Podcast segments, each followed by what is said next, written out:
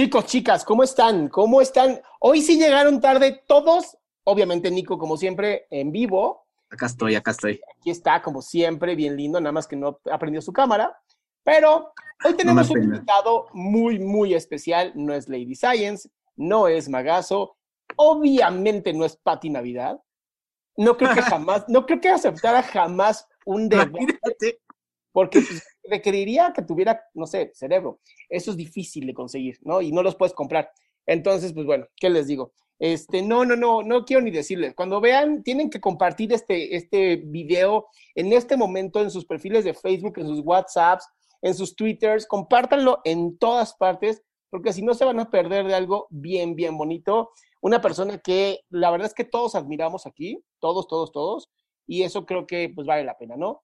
O sea, subí la historia y sin el enlace estoy ya subió la historia, mi querido Nico. Este, ah, entonces abran sus celulares, se van a Instagram y si no me tienen en Instagram, muy mal por ustedes. Si no tienen a Nico, muy mal por ustedes. De, verdad, en todas partes ya está arriba la historia. Y Aguántame que la tuve que borrar porque no, no puse el enlace. O sea, estaba la historia, pero no puso el enlace. Y ya se conectó aquí el doctor Micas, lo cual es un pinche milagro que haya entrado antes que, que Talavera. Estoy un poco asustado. Nuestro querido Magazo está en Toluca comiendo chorizo, entonces apenas va a empezar a entrar. Este, ¿Iba a entrar Magazo? Sí, el güey ya es parte del programa, más le vale al menso. Espérame, ya casi, ya casi. Nuestro querido Nico está tratando de arreglar la parte Puta de es que, es que bajo presión está muy cabrón. no, Oye, si a, mí, si a mí me vale madre, güey, mira, llego. Mira, llega como te preocupas, hombre? Acuérdense, Micas es patrón, él paga el programa, aunque ustedes no lo sepan. Este. Oh, y les pago lo que... Y miren quién acaba de entrar, nuestro invitado estrella del día de hoy. No, bueno, no, no, no, no, no. Yo soy la persona más feliz del mundo en este momento, porque además no entró Talavera, entonces me hace más feliz todavía. que, digo, que Magazo no haya entrado no me, no me da nada de gusto, mi querido Odín, prende tu cámara porque no. En eso, en eso estoy. En oye, oye ah. este, te, estoy, te estoy etiquetando Odín en Instagram con el enlace. Ajá. No sé si, si puedas este, compartirlo de ahí. Etiquétanos, Nico, para compartir, bro. Ya, ya, ya, ya, los etiqueté a todos. Ya. No, bueno, para mí es un honor, un honor tener al señor Odín Dupeirón en este programa tan irreverente. ¿Cómo están? Pues de repente así no, estaba platicando con el Nico y me dijo, pues estamos que el programa, que tal y tal, y dije, pues, ok. Ya estoy. ya estoy. Propósitos de año nuevo, este. este va a ser un gran programa. Empezamos el año muy bien, honestamente. Ya con esto, yo declaro que empecé el año muy bien. Cantamos acá. Oye, Odín, pues eh, ya conoces a Adrián, ya conoces a Nico, no sé si conozcas a Talavera, pero no sé si a mí no me conozcas todavía. Soy Aldo, en redes sociales como el Doctor Micas. Y pues bienvenido, bienvenido acá a este espacio. ¿Cómo estás, Aldo? Muchas gracias. Bien, pues yo aquí de metiche, ¿eh? Nada más, de metiche un ratito y ya. Este... No, no, no, pues, para nada, es un honor. Por nosotros encantados. Y que se presente Magazo, por favor. ¿Me escuchan bien? Sí, sí, ¿me escuchan? Ah, perfecto. Gracias, gracias a, todos por esta invitación. Y ya aquí, ya vi que aquí está Monseñor, está su deidad, está aquí Dios en la tierra, Dios santo. Ya, ya tuve, ya tuve el gusto, ya tuve el honor de conocer a, Odín. Lo, lo, conocí hace poco, en la, creo yo, la última vez que se presentó en teatro antes del semáforo rojo, que este, Nico tuvo a bien eh, invitarme a, a ver ya se trabó. Uh. hasta, ahí llegó, hasta ahí llegó la, intervención de Magazo. Es que como invitaste a Magazo, y como no me invitaste a mí, por eso, güey, se le cortó a él. pues cabrón, hasta pinche volareo que andas. Pero bueno, eh, gracias a todos por, por, por, invitarme y aquí estamos. Odín, en verdad es un placer y un honor compartir este espacio contigo. Muchísimas gracias, nombre, muchas gracias.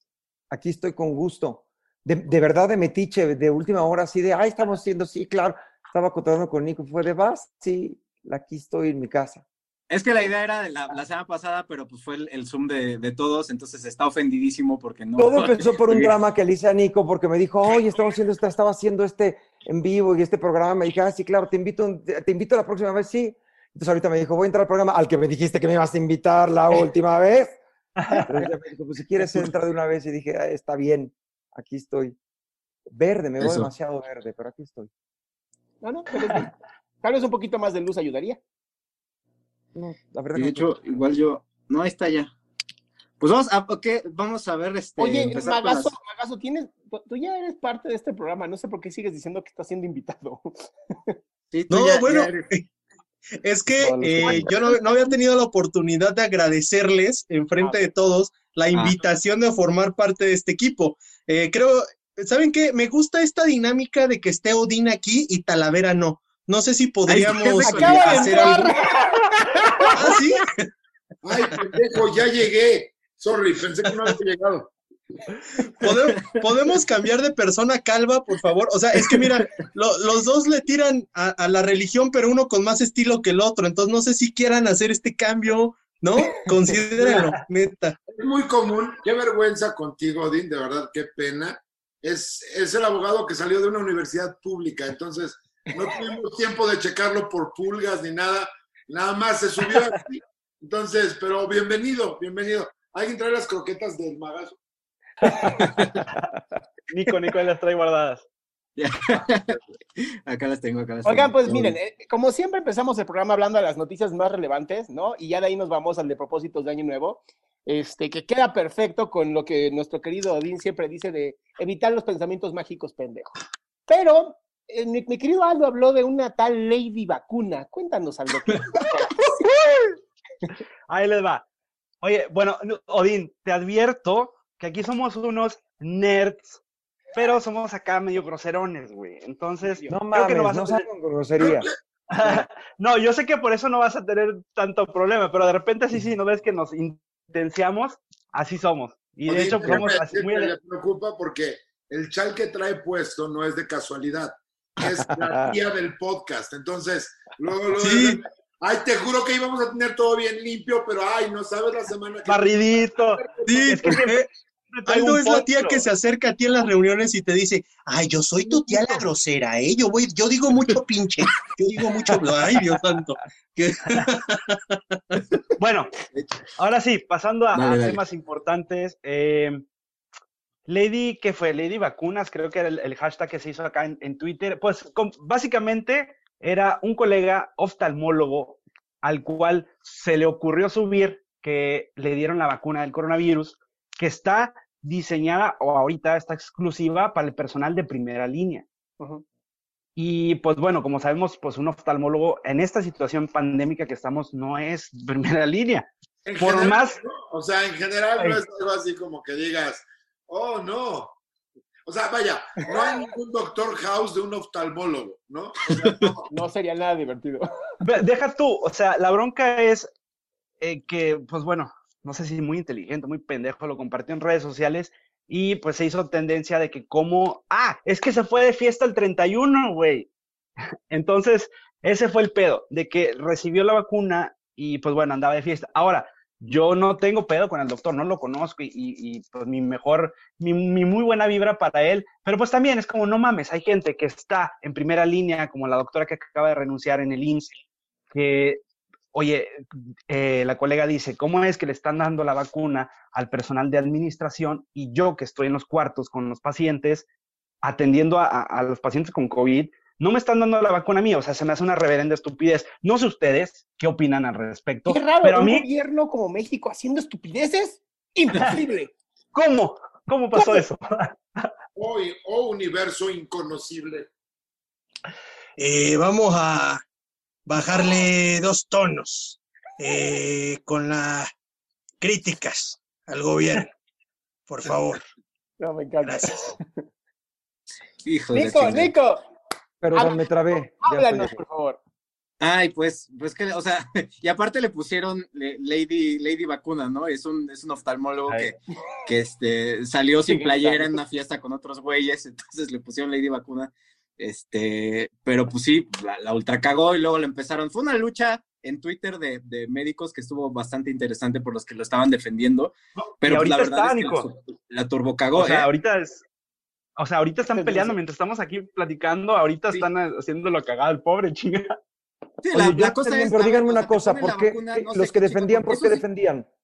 ¿Cómo, Perdón, los que defendían, ¿por qué defendían? ¿Cuál es el argumento pues para defender. El argumento es, es que es personal de la salud también y los oftalmólogos están en contacto cercano con las personas, entonces mejor que se lo pongan a un médico a cualquier otra persona. El pedo es que el güey pues, se, fue de, se fue de peda, ¿no? A Playa del Carmen, creo, no sé. O sea, andaba de fiestas y lo andaba compartiendo en redes sociales, además, siendo, siendo médico, ¿no? Que, que pues, este, cero congruencia ahí y, y entonces este, esa era como la defensa de no, es que este, está bien porque pues que, vacunan, no importa que sea un médico, ¿no? La cosa es que pues el güey andaba, andaba valiéndole madres y ya me vacunaron y ya voy de peda. Entonces, este, pues ya. como que no sabe cómo funciona la vacuna, ¿va? Al parecer.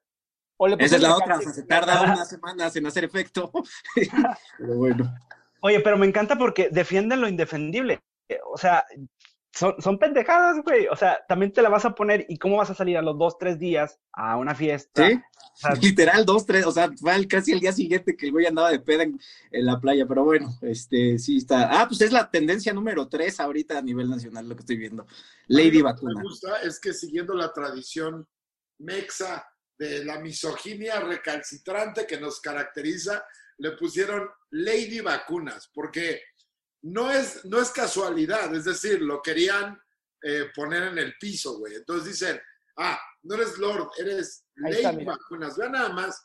mira, mira, mira, mira, qué bonito, qué bonito, chinga. A mí, a mí lo que me preocupa ahí... De hasta besito y todo. Sí es Lady Vacuna, entonces. Claro, a mí lo que me preocupa es que en esa escena no, no es tanto el virus, sino los pedos de proteína que tienes que estar oliendo ahí, güey. no,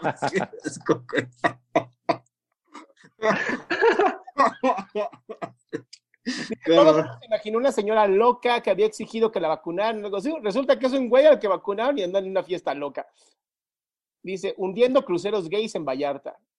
Lady Vacuna, es tema que juegan varias cosas. La falta de empatía, mesura del oftalmólogo, que el mexicano necesita estar indignado. La homofobia en tanto disfrazada de indignación, sí es homofobia, atacar Lady a un hombre y nulo control de logística en plan de vacunación. ¿Qué digo? Entiendo que la parte machista de nuestro país, pues es eso, justamente, ¿no? Y ahora, sí está, sí está medio cabrón eh, la cuestión logística, era de esperarse, ¿no? Pero, pero, y, bueno, salió también esta noticia del de, me parece, el Estado de México, ¿no? Que, que vacunó a su familia. Justo este, les iba a decir ese, sí, sí, y los sancionaron, o sea, pero es que es un desmadre. Ahorita en hospitales es de, de y, fórmate y ve, y no, tú, todos, o sea, no es, no es el de primera línea, o sea, literal están agarrando parejo. Parejo lo que este, puedan, los que quieran, y los que puedan agarrar vacuna para vacunar a los demás, que eso está cabrón. Sí, sí, sí, sí. Sí, está de la chinga, y sí, con, con sus influencias y todo. Este, pues de hecho, Talavera me preguntaba, oye, mamá en Toluca, y le dije, la verdad es que todavía no sé, porque ellos mismos se traen un desmadre de que, de, que pues están apañando, ¿no? Y se supone que son, es una cantidad establecida para los de primera línea, que ahí sí, sí está muy cabrón. O sea, ahora subió un video el doctor este Macías de, de, uno de, aquí de la Ciudad de México que hasta lloró de por fin, cabrón. O sea, después de tanto pinche tiempo con el, con el miedo de, de, de, estar inhalando esta chingadera con, con, el equipo de protección que tenemos, por fin me puedo vacunar. ¿No? Y vas y agarras a un cabrón y lo va, ahí sí ya dices, no seas hijo de la chingada, ¿no? O sea, cabrón, no mames, Entonces, este, pues en ese lado sí. Y ahorita igual y podamos hablar lo de, lo de las dos dosis, porque está, yo creo que esa va a ser la estrategia hasta ante tanto desmadre, de solo poner una dosis al principio, este, para alcanzar a abarcar más personas, ¿sí? La primera dosis sí alcanza a protegerte, sobre todo evita que te hospitalicen, este, porque... está muy cabrón. ¿Y las enfermeras? Todos ellos, sí, sí, sí. a ellos yo les pongo las dos de entrada. No, completamente. Y, y agregando valor a lo que dice Nico, creo que los primeros que deberían de, de recibir la vacuna son las enfermeras. Yo como médico, pues sí les digo, hay, hay médicos que nada más ven a un paciente con COVID y ya no lo vuelven a ver. Y obviamente es un peligro con, con esa, o sea, una simple exposición, pues bueno, puedes contagiar a, a 10 personas más, 20, 30 pero creo que en este caso, los personal de enfermería, los que están como en constante entrada y salida de, los, de estas habitaciones, de salas de cuidados intensivos, de sala de, de, de, con los respiradores y todo esto, son los que ameritan y necesitan, o sea, sí o sí, recibir el, la vacuna en primera instancia. Pero me encanta, ¿no? Porque además dicen, no, la vacuna va a ser gratuita y todo el mundo, ¡oh, bravo por nuestro partido político y gobierno! Idiotas, no es, no es gratis. O sea, el gobierno paga la vacuna, no es que sea gratis. ¿Y sabes con qué la pagan? Con tu dinero. ¿no? Entonces, no es, un, no es como que bravo por el gobierno, ese es su trabajo. Creo que lo dijiste tú, Talavera, en un chiste. Un, eh, más bien, yo, primero que nada, Odín, otra breve, otro breve eh, colofón. Claro que el, el, psicólogo judío es el que está preocupado por el dinero con el Obvio. la vacuna.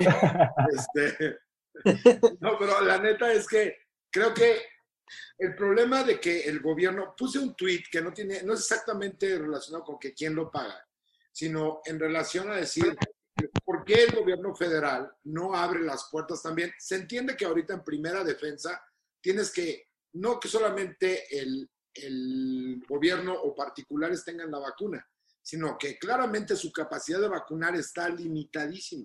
En Estados Unidos llevan el mismo tiempo, creo que tres días más vacunando nada más, llevan 4.2 millones de dosis. Aquí llevan 280 mil dosis en, el rango más alto. Entonces, honestamente creo que un gobierno que tuviera como dos neuronas para decir, a ver, aguanta tantito, es Pfizer, eh, Astra, todos los que puedan, vamos a vacunar todos en, en conjunto, no a todo el mundo, pero empecemos por todos los doctores. Esta onda de que los administrativos se, se vacunen, te juro, y Odín, tú sí me vas a poder entender más, porque somos más contemporáneos tú y yo, que esta bola de squinkles. Pero esto es algo que yo no veía en ese término, en términos de ese abuso desde Miguel de la Madrid, desde López Portillo. O sea, con todos los gobiernos basura que hemos tenido, que han sido todos de todos modos, nunca había visto este agandalle. O sea, la última vez que recuerdo ese tipo de agandalle era con la leche, haz de cuenta. Ah, o sea, con la con azupo, con ese tipo de cosas. No ha habido un abuso de este tamaño y tan, tan oneroso, tan, tan ofensivo como esto que están haciendo estos güeyes. Y, y más, yo me encantaría decir que son bien maquiavélicos y así. No, nada más es falta de capacidad. O sea, nada más es por pendejos. O sea, ni siquiera es como porque digas tú, no, güey, esto me está poniendo como, como Stalin o como. No, no, no, nada más no tienen idea de lo que están haciendo. A mí se me hace como este tipo de cosas. Le preguntaba a Nico, oye, mi mamá tiene 76 años. ¿Dónde se puede ir a vacunar? Me dice Nico, la neta, la neta, no sabría dónde decirte sin que tuviera que entrar en una dinámica como de The Walking Dead, güey. Básicamente. Entonces está, está cabrón. Está Ahora yo quiero preguntarles algo, una pregunta, este, porque yo soy aquí el que no sabe absolutamente un carajo, entonces represento a la gente que no sabemos un pito de estas cosas. Pero, este, ¿qué pasa con este asunto de la vacuna? Ya, ya, ya salió, porque primero dijeron que no iba a ser para privados, ya está empezando a ser para privados, ya dijeron que sí o siempre no, todavía no.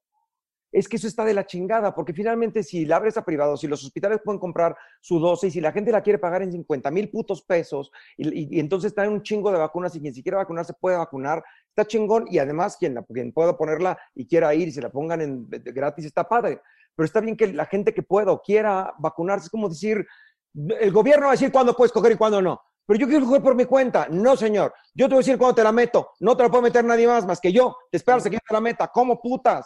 Y escupe la puntita, anda. Hay una, hay, un problema ahí que es que como es una autorización de emergencia, no se puede comercializar. De hecho, en Estados Unidos no se, no se comercializa. O sea, la aplicación tiene que ser gratuita. La cosa es que le, le, otorguen la logística a más, a los particulares. Ok, ya tenemos toda la vacuna, ahora échenos la mano, ¿no? Lo que ellos quieren, o sea, porque ni siquiera los particulares la pueden vender, ¿no? Así de, bueno, ahora cómpramela y págala. No, eso, eso en teoría no está permitido por la autorización de emergencia. Lo que ellos no, lo que está mal, yo veo muy mal, es que la logística la hagan ellos nada más y no le den nada. ¿A quién deberían dar la logística, la mano, ¿no? Deberían darle la logística a los cabrones de Bimbo y Coca-Cola. Esos güeyes a todas partes, güey. Llegaría la pinche vacuna a todas partes. No, güey, a los de la casa de Toño. Los, administradores de la casa de Toño deberían administrar este pedo. No, pero mira, más allá del estado de emergencia, eh, la vacuna tiene un trasfondo político increíble. Si no es por la crítica que ha sido muy certera últimamente en redes sociales en cuanto a la administración de la logística para vacunar a la población mexicana, el gobierno seguiría como empezó, que es un yo soy tu Dios, yo te digo cómo, yo te digo con qué y te digo cuándo. Pero eh, esto, esto tiene un fin político para este año electoral, que es el 2021, gigante. O sea, como dice Nico, la, la, primera dosis se va a empezar así a esparcir como si de veras tuviéramos muchísimo, porque es lo que se necesita. No se necesita que te salves, no, no se necesita que no te mueras, se necesita que veas que Andrés Manuel está vacunando a la gente. Eso es lo que se necesita que se vea. Entonces, entre más votos vacunes, más votos vas a tener. Entonces, e, esto es un trasfondo político también gigante, desde mi punto de vista. Es aterrador que lo hagan político. No puede ser una cosa, no puede, no, la gente no puede ni siquiera permitir que sea político, aunque estuviera para bien. Es un asunto de, de humanidad, de salud, de que, de que se tiene que hacer como se tiene que hacer y ya. Esa es la incapacidad que miren, miren, miren la humanidad, miren la humanidad. ¿A quién ven aquí? Comiendo bonito en Puerto Valle, no sé qué pinche. Al, doctor, Goebbels. No mames. o sea, en una emergencia nacional de salud, el señor descansando porque pues, se merece unas vacaciones. Está estresado, está, estresado, el bebé. ¿Es, Gatel, neta? ¿Era, era la foto de Gatel? Sí, es Gatel, güey. Andaba en Huatulco, ¿no? Lo vi, que no traía el cubrebocas en el avión. No mames, es que se, esmeran en cagarla. Es que él tiene poder moral. Él lo tiene moral. No, no, el presidente. También él, también él. Porque se la mete al presidente. No, pero es que, miren, esto yo, yo, yo lo dije mucho tiempo en TikTok, lo decían mis en vivos, eh, cuando todos me decían, es que Gatel es un rockstar, es que Gatel y todo. Gatel es una cara que venía a quemarse. O sea, cuando sabían que el coronavirus iba a llegar a México y que nos iba a funar a todos, no querían que la cara que pensaran cuando recordaran el COVID fuera la de Andrés Manuel, la de Brad, la del secretario de salud. Y, agarraron un güey de ahí, dijo, ah, Gatel, y pum. ¿Por qué? Porque todos los muertos de la pandemia se van a recordar con Gatel, no con Andrés Manuel. Entonces, todos sabíamos que ese vato solamente era puro show y yo llevo meses diciéndolo. Y, hasta apenas lo están quemando, la neta. En 2011 a Gatel lo abrieron con la pandemia de la influenza. Sí. Le dijeron, tú carnal, no, eres demasiado pendejo. O sea, ya para que un gobierno te diga, eres muy pendejo, güey. O sea, necesitas ser un tipo de pendejo muy especial, güey. y mira que para que los del PAN lo rechacen es porque sí estás idiota. O sea, ya porque el idiotismo del PAN está cañón. Oye, imagínate que lo rechacen, no, estás mal. Pero bueno, el PAN ahí agarró, o sea, sí, eh, ahí el que se hizo cargo fue Alejandro Macías, que ese güey es otro pinche nivel, está muy, muy cabrón, pero pues sí, sí, Gatel fue de, ahí vas, cabrón, más o menos pon tu cara, di que se van a morir, este, más o menos 60 mil sería el catastrófico, ¿no? Es que eso no se dice en ningún lado, o sea, no puedes saber cuántos, y me dice, 60 mil sería catastrófico, ya tenemos que 120 y tantos mil, ¿no? O sea, está muy, muy cabrón.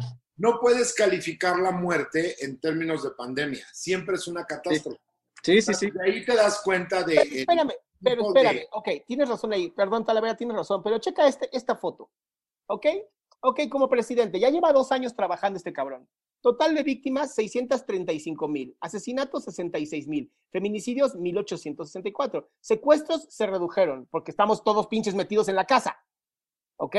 Entonces, entonces no me salgan con que la pandemia y los... Esto, esto tiene datos de asesinatos, feminicidios. No solamente la pandemia tiene muertos. Tenemos un gobierno completamente ineficiente, cabrón, porque el tipo es muy buen orador, pero es pésimo administrador.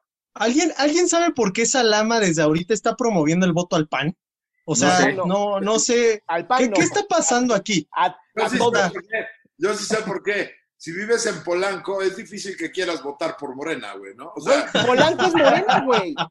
Polanco es Morena no, pero sí tiene, tiene razón Talavera. O sea, yo no te veo votando por Morena, Salama. Jamás. No, no, no, A mí me vas a siempre, y tampoco por el PAN, ¿eh? A mí me más, cuando va a votar. Ahora resulta que Salama votó por Kumamoto. Dice, no, no, no es cierto. Ay, Kumamoto. Yo creo que una cosa que es importante decir, ahorita que está hablando de partidos y todo este rollo, que finalmente yo soy casi cero político, sí tengo mis opiniones, por supuesto, y hay gente que me caga, por supuesto, pero creo que una de las cosas que, hay que, que, eh, eh, eh, puntualizar un poco es cómo desapolitizamos todos los pedos, ¿sí me explico? ¿De qué manera podemos lograr desapolitizar las cosas para que la gente, porque yo siempre he dicho, yo no soy Villamelón, si tú vienes a cagarte afuera de mi casa, me vale pito si eres morena, pan, PRI, del cristiano, ateo, hereje como yo, que soy hereje, me vale pito, no te puedes venir a cagar afuera de mi casa.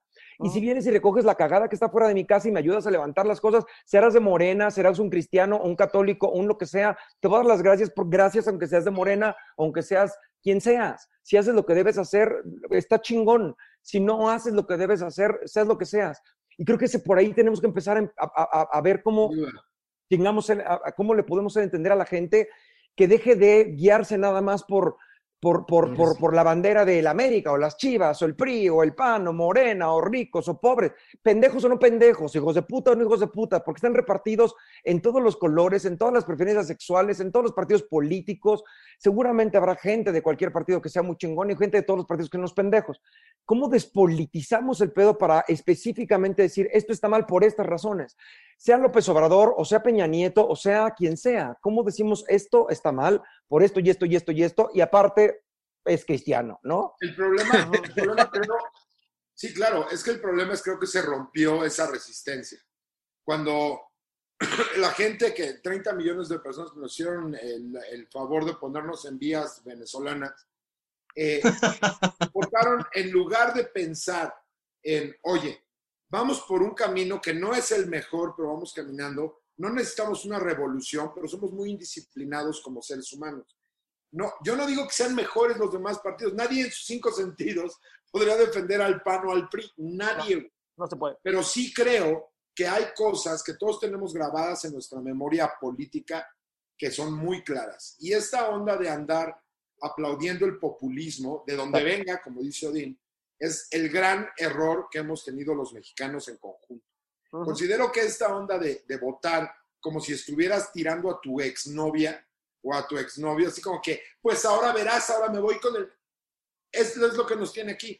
Porque aparte, el, siguen defendiendo mucho la política porque esta onda de, no, bueno, es que una parte es Gatel, pero otra parte somos todos nosotros. O sea, sí, güey, pero si tienes una guía que te está diciendo, oye, güey, de cuates no salgas desde ahorita, pues ponle que 20% más de personas te convencen, 20. Y entonces tendríamos 90 mil muertos en lugar de 120 mil. O sea, es como... Perdón, yo creo que eso, justo lo que dice Talavera, eh, podríamos tomarlo para responder lo que, lo que pregunta Odín. ¿Cómo podemos desprender de la política esto? justo Talavera da en el punto y es alguien que llegue y te diga, de compas es esto. Por ejemplo, cuando tú piensas en Merkel, no piensas en su partido político, piensas en una líder, en, en, alguien que es verdaderamente una patriota que se preocupa por su pueblo. ¿Qué necesitaríamos? Alguien que llegara a administrar y se divorciara de su partido. O sea, que se, en verdad se pusiera la investidura presidencial y dijera, ya, mi partido me trajo aquí, pero ahorita represento a México y que no hablara con sus colores y que no hablara de ninguna otra manera, sino a través del gobierno federal. ¿Cuál es lo que, qué es lo que nosotros tenemos a través de toda nuestra historia? Un PRI que si no eres del partido, no existes. Eh, si no eres mi secretario de gobernación, no vas a ser candidato a la presidencia. Llegamos ahora con un Morena que incluso los colores oficiales del gobierno federal son los colores del partido guinda y dorado y blanco y todo. O sea, y todo su partido está ahorita en el gobierno federal. Es decir, no hay una voluntad política de separar la vida pública del país de la vida del partido. No, no la hay, no existe esa voluntad. Entonces, hasta que tengamos un presidente que se divorcie del partido, que eso no va a pasar, no vamos a poder analizar a fenómenos como una pandemia lejos de una administración que tenga la marca morena o que tenga la marca PRI. Y lo que va a ser también muy complicado. Como, como, comunicadores y ustedes como eh, divulgadores de ciencia y estas cosas es poder decirle a la gente que lejos de eh, hablar mal de Morena o del presidente o de lo que sea, hablar de cordura y de lógica. Yo, por ejemplo, cuando me preguntan cómo piensas, yo, yo se le haría de pedo a Andrés Manuel, a Peña Nieto o a, a cualquier pendejo que estuviera gobernando que no hubiera salido a decir, pónganse el puto cobrebocas pónganselo, me vale pito y se van a sancionar y se va a hacer en lo que llegue este desmadre, ¿no? O te cierren el tal o no dejen, o vamos, porque una de las cosas que a mí me enoja mucho, por ejemplo, es eh, eh, el, a diestra y siniestra que hicieron las cosas, así como de a su chingue su madre, a ver qué pasa, sin, sin haber siquiera un pequeño planteamiento previo de, de cómo, sí, somos un país que no puede cerrar la economía, ok, ¿cómo podemos seguir con la economía tomando ciertas medidas? ¿No? Haciendo ciertas cosas, que, ok, que salgan las personas cubrebocas, el metro se sanitiza todos los putos días, nadie puede entrar si no lleva el cubrebocas adecuado, no dejas entrar a la gente como tal. ¿Sí me explico? En vez de poner a, patrullas que han pasado por Polanco y por las calles cuando solo en bicicleta diciendo, estamos en el enca sanitaria, con siete personas arriba, los pongo afuera de los putos metros a decir, no te puedes subir con cubrebocas, no puedes hacer la chingada, vas para atrás, vas para afuera, no se puede, no puedes tener la economía, puedes hacer cosas para evitar que esto se vuelva no salir a decir, no pasa nada, estamos muy bien, el cubrebocas está, no sirve.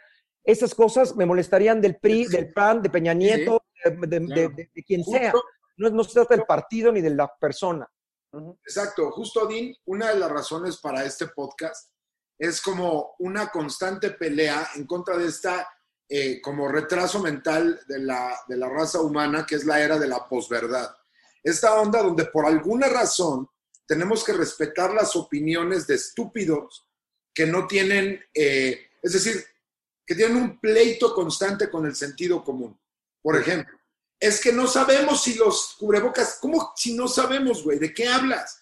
O sea, regresa a atender atrás de tu caja del Oxxo, por favor, y no vengas a opinar o, a bailar o a bailar de, de, de vedette como tú a Navidad o todo el conjunto de idiotas que dijeron, ¿Qué, les parece si cuestionamos la ciencia? No, gracias, güey. No, gracias. No, es, un concurso de popularidad. Por ejemplo, hoy en Twitter tuve que ponerle un madrazo que honestamente todo el tiempo lo hago, pero no a mis amigos. A una amiga le tuve que decir, güey, neta, no digas esas cosas en público que me das pena, güey.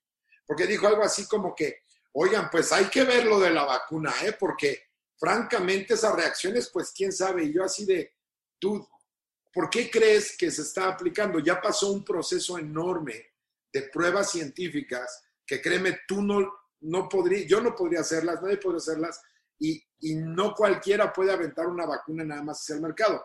Y su argumento era, pues sí, pero mira, la verdad es que quién sabe, esta duda generalizada, como si Sócrates hubiera tenido eh, como un retraso mental al momento que, que propuso la duda metódica, o sea, fue como, es duda metódica, no duda de tódico, güey. O sea, nos hace estúpido. Oye, Aldo, Aldo, David, quería decir nada más, ahorita que comentaban esto, hay un mito o hay un pensamiento, mm, ¿cómo lo digo? Muy pendejo, que ahorita tiene mucha gente y es, a mí no me van a usar de conejillo de India. Con esa vacuna.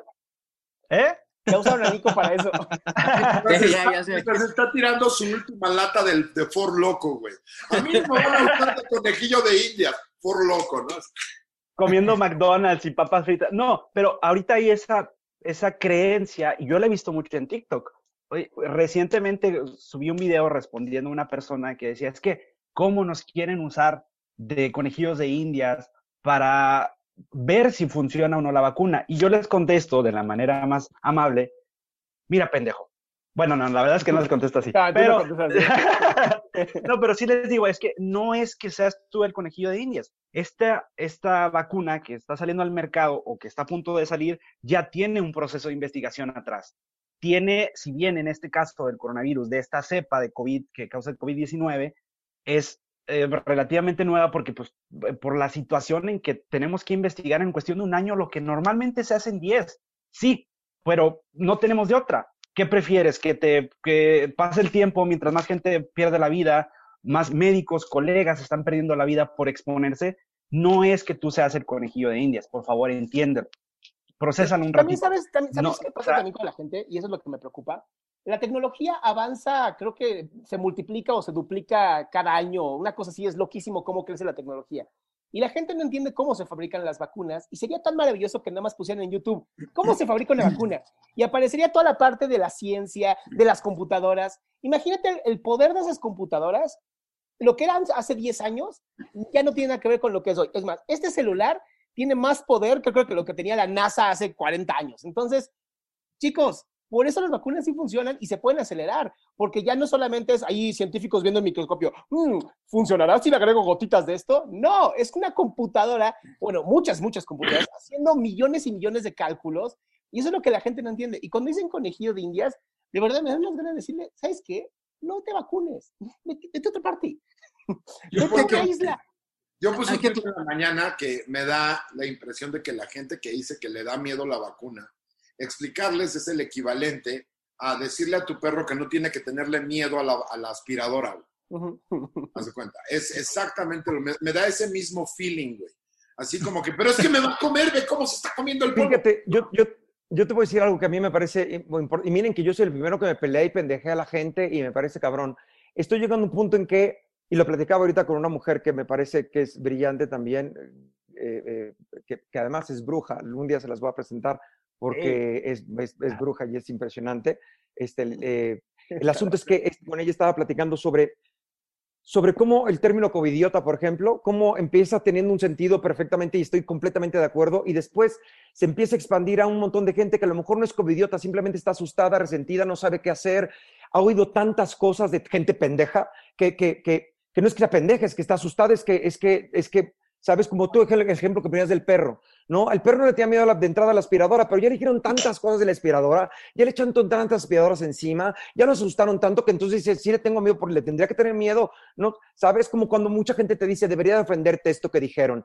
Que primero no te ofende, pero te dice tanta gente que dice, ah, cabrón, a lo mejor debería estarme ofendido yo por esto, ¿verdad? Y se empiezan a ofender. Igual de esa manera. Yo creo que ¿Hasta qué punto tendríamos, de nuevo, nosotros como comunicadores, ustedes como divulgadores de, la ciencia y tal y tal, todavía, así como los enfermeros están agotados y cansados, pero siguen atendiendo con, con, paciencia a sus pacientes, nosotros poder, aunque estamos cagados de la gente que dice tanta pendejada, poder decir, ok, a lo mejor este güey es un pendejo, a lo mejor está pendejado, a lo mejor ya le llegó el virus de la pendejez y lo que tengo que hacer es tratar de vacunar, a lo mejor sí, a lo mejor, a lo mejor ¿Cómo le hago con calma para que entienda? Y más ahorita, después de nueve meses de restauración, hay gente que no puede, que, que está, que ya, ya los cables ya se le pegaron, ya no sabe para dónde pensar, ya tiene tanta información que está, o sea, ¿no? Y hablo por la gente que no somos científicos, que no sabemos, que yo puedo decir, puta, y si la vacuna, o sea, yo soy una persona consciente que me he vacunado y que me vacunaré y que la chingada, pero ¿qué tal que en un momento digo, madre, oigo tanto que no sé, ¿no? a lo mejor no habría que acercar el aspirador y decirle, pues no, pendejo, sino tratar de, ser más empático. Hacerla como lavativa. No, aquí yo creo que tiene razón, Nodín, nada más que en defensa de lo que se ha discutido, guiado por mi persona en este momento, es un buen momento para deslindarme de ser experto en divulgación científica. Yo lo único que me encargo es de divulgar insultos y de divulgar chistes con la idea de que la gente diga, mejor me la pongo, no me vaya a insultar el pelón. Porque sí tienes razón. y la verdad es que tanto Nico como Adrián, como Aldo, el magazo no, el magazo se encarga de otros aspectos, pero ellos hacen un gran trabajo tratando de ofrecerle a la gente la explicación real, porque hace un lado el estilo, si tú ves cualquiera de los TikToks o el contenido de Instagram de Nico, de Adrián o de Aldo, te das cuenta que hay datos muy específicos, y de, a ver, güey, no, eso no pasa así, sucede de esta manera, ¿no? Es como, y justo la idea es que eh, cuando nosotros divulgamos de esta manera, o yo me subo como un, como un megáfono completamente inútil, pero, pero este, útil al mismo tiempo, nada más para que nos hagan caso de las mamás que decimos, es que creo que la comunicación, y tú lo debes de conocer muy bien, déjame contarte algo, lo voy a contar rápido para que no sea esto muy largo. Yo una vez, hace como nueve, diez años, me llevaron a tu obra, la de, ¿cómo se llama? A la vivir. Que en el Gilmain, a vivir. En, a vivir.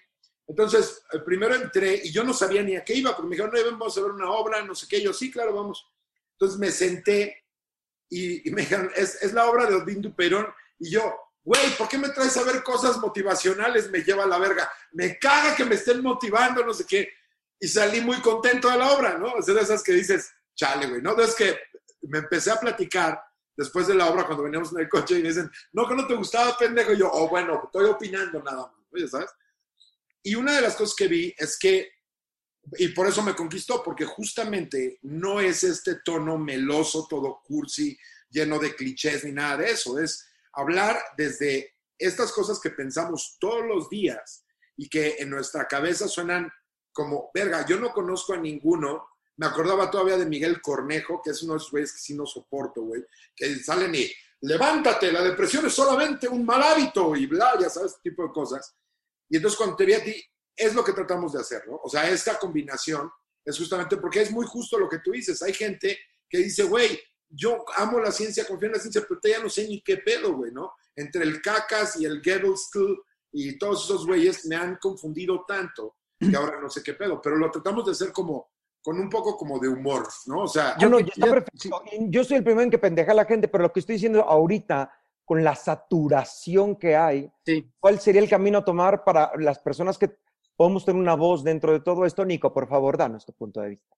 Qué amable, señor Duperón. Mira, este, hay que saber diferenciar quién es la voz, porque, por ejemplo, Talavera y yo tenemos una, una adicción por pendejear a personas como Rix y, y Navidad, que son personas que tienen un, un, alcance muy, muy cabrón y ya tienen una falsa noción de conocimiento que, que los nubla. Entonces, eh, es diferente una persona que dice, tengo miedo, no me voy a poner eso y decirle, mira, te explico, la vacuna es así, así, así, a un cabrón que llega y dice, esto es una conspiración, todos nos vamos a morir, cállate, pendejo, no tienes ni puta idea de lo que estás hablando por esto y esto y esto, porque es, diferente, ¿no? La, el, el, efecto que pueden tener estos cabrones, que viene de la ignorancia, me queda claro, pero ahorita, con esta situación de pandemia, que ya estamos todos cagados, que una voz de ese tipo puede generar que las personas no se vacunen y que esta pandemia no solo, no solo empeore, porque no, no tienen idea de que, ah, no me voy a vacunar y entonces 2.000 no se vacunan y estos 2.000 se juntan y el virus muta y entonces hay que hacer otra vacuna, ¿sí me explico? Entonces, este, yo por eso decía, ahora que se estrenó tu programa el, el viernes,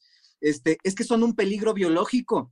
Eh, se escudan en esto de, es que es mi responsabilidad, yo es mi salud, no sé qué, es que ya no es así. Ya como sociedad desarrollamos las vacunas para que tú puedas estar vivo aquí porque la, la viruela se, se, erradicó, ¿no? Entonces, este, yo creo que, que sí tiene su chiste. Lo principal es comunicar la cuestión de la seguridad de las vacunas. Yo por eso me metí como voluntario de, de, esta vacuna porque, bien lo decía Aldo, a ver, si es algo que se hizo rápido, pero hay que aclarar una cosa, las vacunas tienen décadas de estudios, o sea, siglo, desde, si hablamos desde Jenner en los 1800, ¿no? Entonces, como bien decía Salama, ya no es algo que te están inyectando de, ah, chingue su madre, a ver qué pasa. lo acabamos de inventar.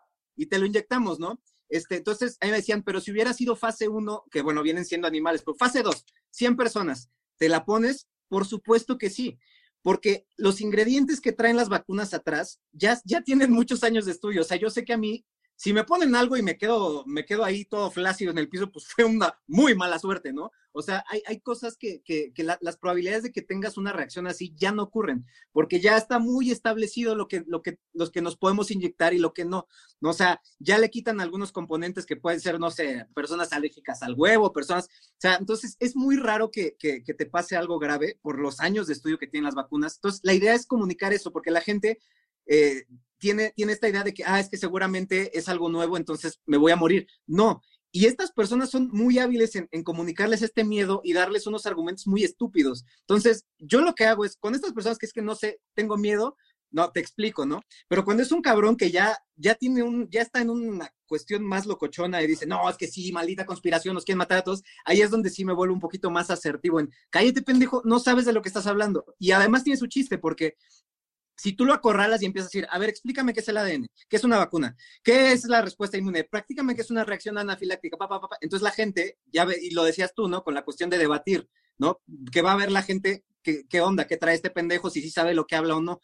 Porque se, se, presentan como falsos expertos. Y entonces la idea es sacarles esos güeyes que realmente no sabes de lo que estás hablando. Porque desafortunadamente, y Aldo lo sabe muy bien, hay médicos, ¿no? Los famosos médicos por la verdad, que salen diciendo cada mamá te va a cambiar el ADN, la vacuna. Y resulta que sí es un médico, este, se tituló en no sé qué escuela y entonces se unen estos pendejos y es, no es tan fácil, ¿no? O sea, realmente el, yo, yo pienso que nuestro, nuestro enfoque sí debe ser hacia ese grupo de cabrones que, que son los que están influyendo a, a, un, a un mayor número de personas que tienen miedo y con sobrada razón. Si llega un médico ¿no? Supuestamente, y te empieza a decir que la vacuna te va a cambiar el ADN o te va a dejar infértil, pues con sobrada razón, pues sí, se supone que él sabe, ¿no?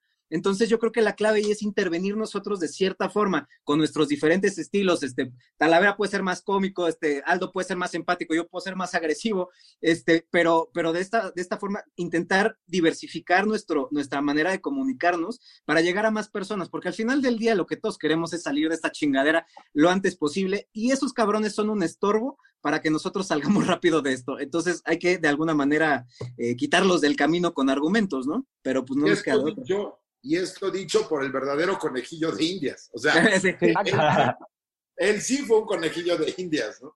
Ahora, hay, otro, tema que tenemos pendiente por ahí. Oye, espérate, Talavera, antes de pasar a eso, me, me gustaría, uno, escuchar la opinión de, de Cristian sobre este tema, porque tú, ahorita lo dijiste muy bien. Nico y tú son un poquito como más agresivos y, y pues bueno, Salama, eh, Cristian y Toya y yo un poquito más como tranquilos.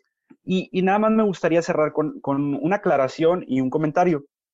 Yo creo que las personas eh, no tienen la culpa de ignorar ciertas cosas. O sea, no tienen la culpa de estar en la ignorancia, pero sí tienen la culpa de quedarse en la ignorancia y no querer investigar un poquito más, ¿sabes? Eso es lo que a mí, cuando, cuando ya le explicaste, en el caso de, de no sé, Magazo, que hace un video de, de la ley explicándole a la gente por qué no puedes robar, por poner un ejemplo, por qué no debes de robar y por qué te vas a ir a la cárcel, todavía la gente dice, no, es que esto, pues no mames, o sea, te, desesperas y ya es como, güey, ya te expliqué por, por las buenas, ahora te voy a explicar por las malas. Bueno, no siempre, pero sí, sí quiero cerrar con esto de que hay gente que no tenemos la culpa, bueno, yo, yo voy a hablar por mí, yo no tengo la culpa de ser pendejo, pero sí tengo la culpa de quedarme en la pendeja y creer lo primero que dice pues una persona con miles de seguidores en Twitter, en Instagram, en TikTok, lo que quieras. Y la otra, eh, mencionaba Nico que hay muchos colegas, hay muchos especialistas que también son ignorantes en su tema. Y pues de nuevo, muchos de ellos colegas que no están actualizados. Y por mencionar un caso que ahorita se está dando bastante y que yo lo veo a la hora de la práctica, es el caso de la citromicina. Sí. Un antibiótico que están dando para tratar el coronavirus, que para empezar, antibiótico es contra las bacterias. Esto es un virus, entonces no le va a hacer eh, efecto, no sé, no le va a hacer ni cosquillas, pero bueno, lo están dando lamentablemente. Yo he visto recetas de conocidos, amigos, que me dicen, oye, a mí me recetó el doctor acitromicina, y yo, ¿para qué? ¿Qué, hiciste? Y me dicen, no, pues es que tengo COVID, y yo, no mames. Y los que necesitamos para la gonorrea. Y ahora es lo que te iba a decir. Y los que lo necesitamos para la gonorrea nos están haciendo una bacteria más resistente. Resistente. Exactamente. Y, eso es a lo que voy, de que ahorita le hacemos, ya no sabe, exactamente, hay tanta información que no sabemos a quién voltear a hacerle caso. Y creo que la labor de todos los que estamos aquí, cada quien desde su trinchera, desde la ley, desde la psicología, desde la medicina, desde la ciencia, desde la comedia, desde, desde los programas que hace Odín, creo que cada quien puede aportar un, un poquito o bastante, un bastante. Pero pues no sé qué opinas, Cris. Pues mira, gracias, gracias Aldo. La verdad es que estoy muy intranquilo con este tema en específico, porque aquí hay una persona que me ha hecho pensar muchísimo y es Odín. Eh, ya lo puedo decir de manera abierta a, la, este, yo admiro muchísimo al, al señor Duperón y yo creí estar completamente seguro de mi postura ante la gente que se atreve a contradecir no, no solo a la ciencia, por bueno, la, ciencia es su rama, en este caso mi, rama es la ley, y hay gente que incluso le puedes poner la maldita página aquí en la pantalla y te sigue diciendo que no. Yo tenía una postura muy clara y era no discutir, no entrar en, eh, eh, en conflicto, porque como bien dices, ya hay mucha información. Entonces, lo que yo hago es, en vez de decirte por qué estás idiota y por qué no deberían de escucharte a ti, lo que yo voy a hacer es demostrar por qué mi punto es mejor, porque este punto es el real, pero no te voy a tirar a ti, tú no vas a ser el, centro de atención de mi discurso. El centro de atención de mi discurso es mi punto y, ahí me voy. Pero el señor Dupeirón vino a partirme la madre porque llegó un día y comentó, es que yo, yo, yo debato para que también los que están alrededor y están incluso tal vez de ese lado, pues vean que también yo tengo mis puntos que decir. Y yo dije, a la madre, entonces tendré que meterme a los madrazos.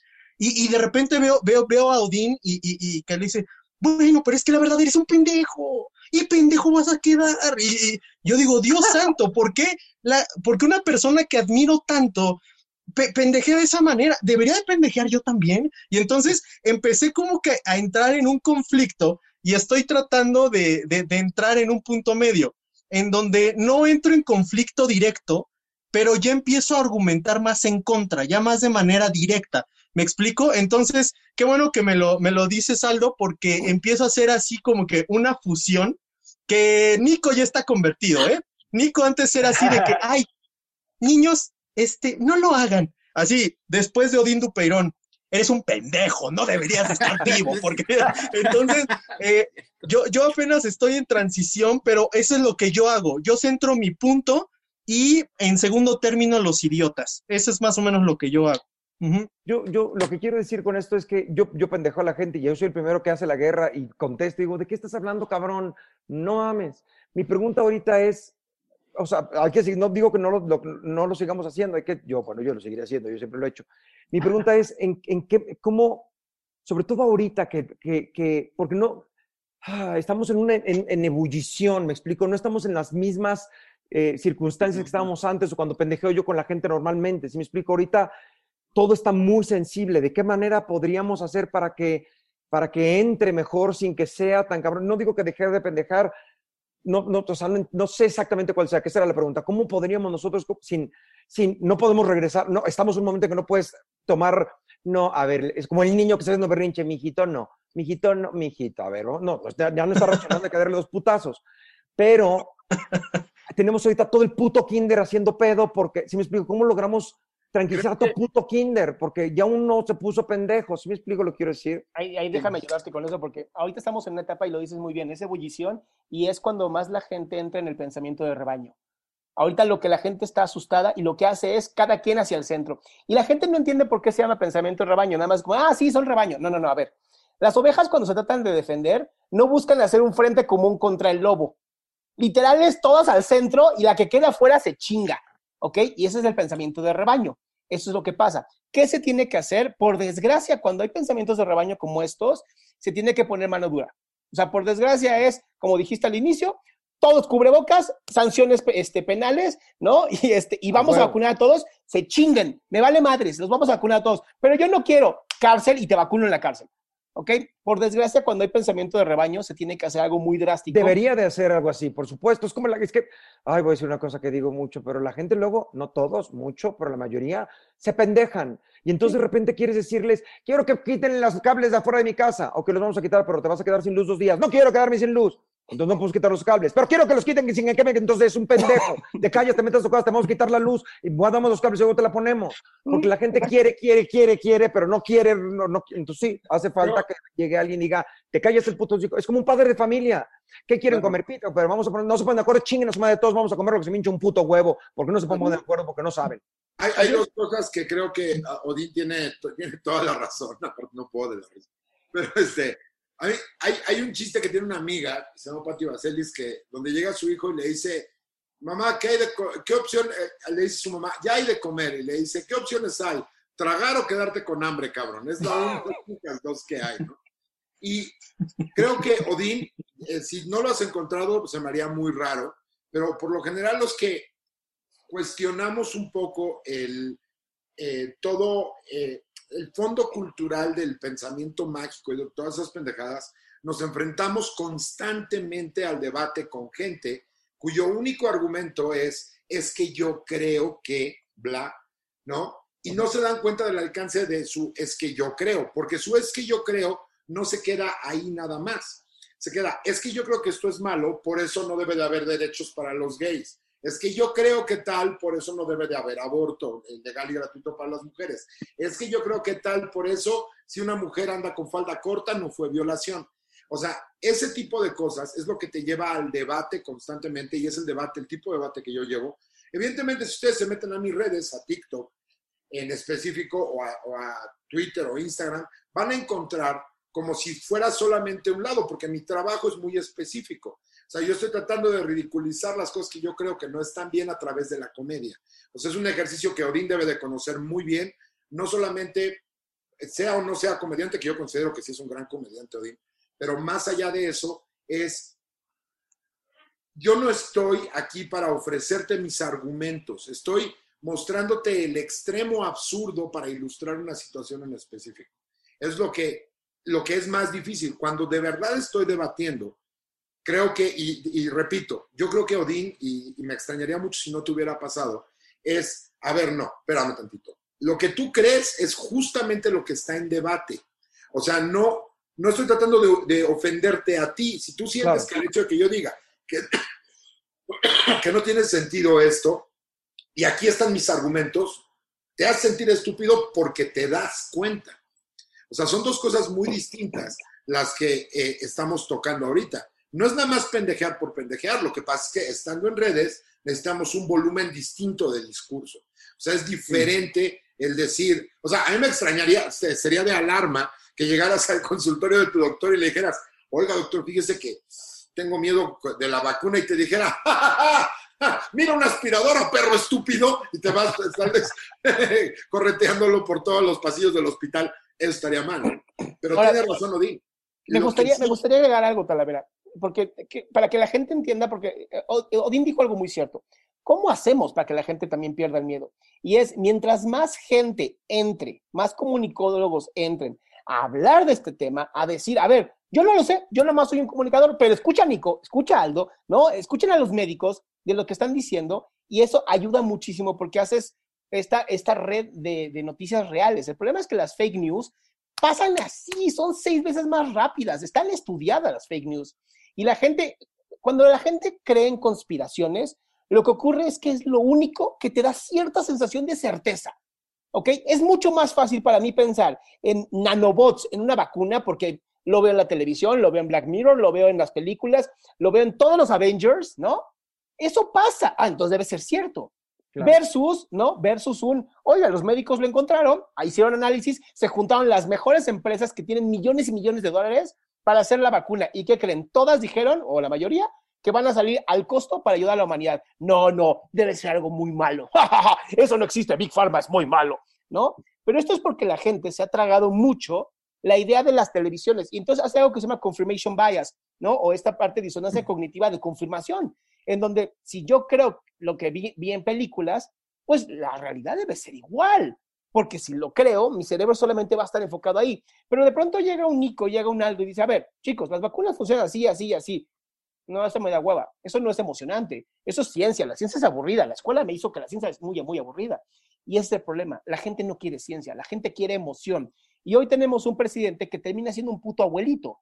¿Ok? Y el problema del abuelito es que cuando el niño llora, se lo da a sus papás en vez de tener un presidente que sea un hombre, ¿no? O una mujer, cuando lleguemos a tener una mujer presidente, que diga, mira, yo sé que no te gusta, pero te la vas a tragar y me vale madres. Eso necesitamos. Hay, hay un problema eh, profundo de, ignorancia en, países como México.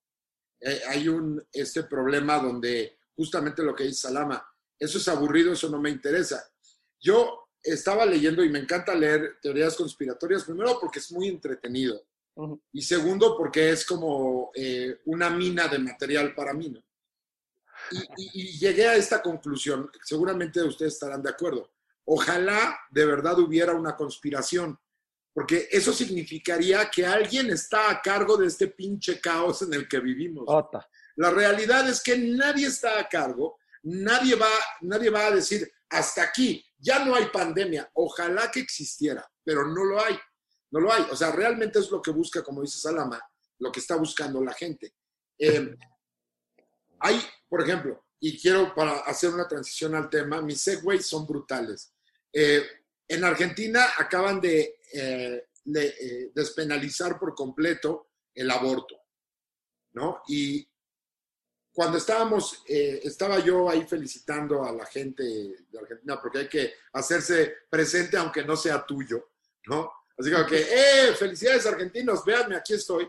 Eh, una de las cosas que, que, estuve viendo es que justamente en, en, México no hemos logrado ese nivel de, de despenalización, solamente está en Oaxaca y en el Distrito Federal completamente despenalizado el aborto. Entonces, quiero saber sus opiniones al respecto de este enorme paso en Argentina. Y quisiera empezar con Odín. Yo creo que, yo evidentemente, al ser ni religioso, ni creyente, ni ninguna de estas cosas, tal y tal, yo creo que lo único de lo que eres dueño es de tu cuerpo y tienes que decidir sobre tu cuerpo tú y solo tú tienes decisión de tu cuerpo. De tu cuerpo y de lo que de él salga y lo que él tenga y lo que él tal, hasta que sea diferente, ¿no? Cuando la gente que dice es que es una vida que está dentro, que ta, hay todavía esta eterna discusión de si tiene vida, si no tiene vida, si tal y tal. Y cuando hablan del alma, como yo no creo en el alma y creo estas cosas, entonces. Claro. ¿no? Y, y yo tengo una cosa que es finalmente lo que a, mí, a mí, que no sé absolutamente nada, me empieza a, a, a centrar en las cosas, empiezo a comparar, cada vez que pasa una de estas cosas, pienso en qué pasa en la naturaleza, ¿no? Los, hay, los animales abortan, ¿qué pasa en la naturaleza? ¿Cómo funciona la naturaleza? Porque, porque como funciona la naturaleza tiene que ver mucho con, con las reglas de la vida, por decirlo de alguna manera, ¿no? Como, cuando, como cuando la gente dice, ahora, no todas las reglas son bonitas, ni todas las reglas son, son, tienen que ser así, habría que ver cuáles cambiamos, cuáles no, pero es, te da un parámetro de comparación, ¿no? Entonces, si los animales abortan o si los animales bajo ciertas circunstancias matan a sus crías porque tiqui tiqui ti o si bla bla bla, eso ahí te da un parámetro que no es que sea del diablo o de Dios o de tal, es que la naturaleza tiene una forma de ser que lleva a un curso, ¿no? Estaba leyendo hace poquito que los canguros, cuando están, una mamá canguro la vienen persiguiendo, como tiene seis canguros, la va a atacar un chita, agarra un canguro chiquito y lo avienta, para que se y mate a todos los demás avienta al cangurito, lo agarra. Ya sabes, quién, ya sabes quién no es el preferido. o sea, no mames, pues es que ni siquiera creo que lo escoja, viene corriendo y agarra el primero que, el que estaba hasta arriba y lo avienta. Y entonces la, presa se entretiene comiéndose al cangurito y ya salvó a sus tres crías y a la mamá y, sabe que va, pues, igual tengo otros cuatro mañana, ¿sabes? No es un asunto de Dios, ¿cómo es posible? Qué mala madre. Es que así funciona. Claro. Yo creo que tendremos que juzgar, muchas de las cosas que hacemos. Yo estoy evidentemente a favor de que la mujer pueda elegir. Vamos, yo también creo que es un asunto machista. Si el hombre, si el hombre que se quedara embarazado ya habría una aplicación para abortar desde la casa. Sí, claro, güey. Claro, habría en los Oxos abortos express. O sea, yo, yo siempre he dicho y siempre he sostenido que en específico en los temas de homosexualidad y de aborto, la única razón para estar en contra de los derechos de las personas es religiosa. Porque como dice Odín, de manera biológica y lógicamente razonada, no hay razón para evitar que alguien pueda decidir sobre su cuerpo. Porque si tú fueras por el lado de es que es una vida, no sé si te has dado cuenta, pero hay 7 mil millones viviendo en este planeta. O sea, no es como que se nos van a acabar los humanos mañana, güey. pero además, y este pedo del respeto a la vida, el respeto a la vida de, de quién y quién sí, quién no, y cuál vida, cuál y, igual matas a una puta cucaracha que está viva, entonces, ¿cuál es tu respeto a la vida exactamente concretándolo? Si me explico, ¿a la vida humana nada más porque somos especiales? O, no, no mates tampoco cucarachas, o, no compares un hombre con una cucaracha, por eh, eh, somos más importantes por alguna razón, es lo que nos está, si me explico, todo este pedo de, de, que, lo que te de decir es clarísimo, o es religioso, o, o, ¿qué dijiste? ¿Religioso o es...? machista, o sea, no hay, no hay de dos, o sea, no hay razón, o sea, yo no encuentro una justificación para que alguien me venga a decir en qué momento puedo tener adentro de mi cuerpo qué y cómo y cuándo, ¿no? el límite de 12 y 14 semanas, seguramente los doctores lo puedan expresar mucho mejor que yo, pero tiene un límite de riesgo para la mamá, e inclusive, porque hay dos filosofías, que es la consecuencialista y la dogmática, ¿no? La consecuencialista eh, eh, sopesa cuáles son las consecuencias de que antes de las 12 semanas saquemos un feto. Ah, bueno, pues no hay un sistema nervioso del cual se pueda hablar como consciente, es relativamente seguro para la madre, es el mejor momento, o sea, de todos los males que pueden eh, incurrirse, esos dos son los menores, vamos a hacerlo, que creo yo es la filosofía más correcta. Y luego está la dogmática, donde hay gente que piensa que cada meco tiene una almita o la mitad de un alma y luego el óvulo tiene la otra mitad y se juntan y entonces hacen una especie de Voltron eh, religioso donde ya tiene un alma completa. Y ahí es donde viene el pedo, porque tuve todos los argumentos de todos. Es que es la vida, es la vida. A mí me estuvieron tire y tire y tire en, en TikTok por varios que subieron en favor del aborto y me decían, a ver, ponte a debatir con Laje, con Agustín Laje, que seguramente lo ubican todos ustedes. ponte, ponte a, debatir, le digo, podría hacerlo, pero el problema con Agustín Laje, eh, bueno, son dos problemas. Uno, no es mujer, no me interesa eh, discutir con, otro hombre, o sea, yo puedo apoyar, pero no me interesa discutir con otro hombre acerca del útero de, la mujer, para empezar. Y segundo, sus argumentos están manchados de un problema fundamental, y es que él es profunda mente religioso. O sea, todo el empuje que tiene para defender la no despenalización del aborto es religioso. no, no tiene que sentarse la religión en ninguna mesa de debate de este tipo de cosas. Nadie, la religión no tendría por qué eh, eh, presentarse en ningún debate de estas cosas, ninguno. Porque más, está bien, créelo, créelo, tú hazlo o tú no lo hagas, pero no puedes hacer leyes no porque el día de mañana alguien va a decir, está padrísimo, el pene está feo, que se lo corten. Y entonces ya van a cortar penes como quitan clítoris, como nadie puede decidir sobre tu cuerpo, no, no, es, no es del gobierno, no es, de, es tuyo. Y si Dios existe, ya te arreglarás con Dios cuando te mueras. Ya verás que yo, yo, que es lo que yo he dicho siempre, ya yo me arreglo con Dios. Yo me arreglo. Yo hablo con él, muchas gracias por la información, pero no puede ser leyes por lo que tú crees, no puedes estrellar aviones y matar gente por tu creencia, no puede ser leyes por lo que tú crees. Sin duda, es como cuando dijo Voltaire, cuando, estuvo, cuando estaba a punto de morir, que se le acercó un padre, le llevaron un padre a que le hiciera la extrema unción, a pesar de ser ateo.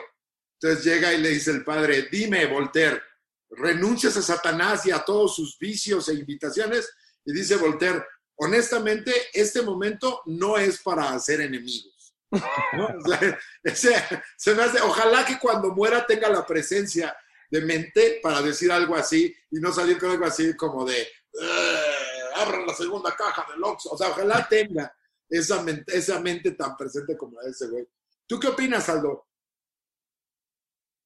Eh, mira, quiero aclarar aquí algo. Eh, el aborto, bueno, antes de las 12 semanas se le considera eh, embrión y después ya es el, feto, ¿no? el, producto como tal. ¿Por qué se recomienda el aborto antes de las 12 semanas? Porque es el periodo en que se forma o que todavía no está formado la corteza cerebral. A diferencia, lo que nos hace diferentes a, los animales, ¿no? Es esta corteza, esta capacidad cognitiva eh, altamente funcional, ¿no?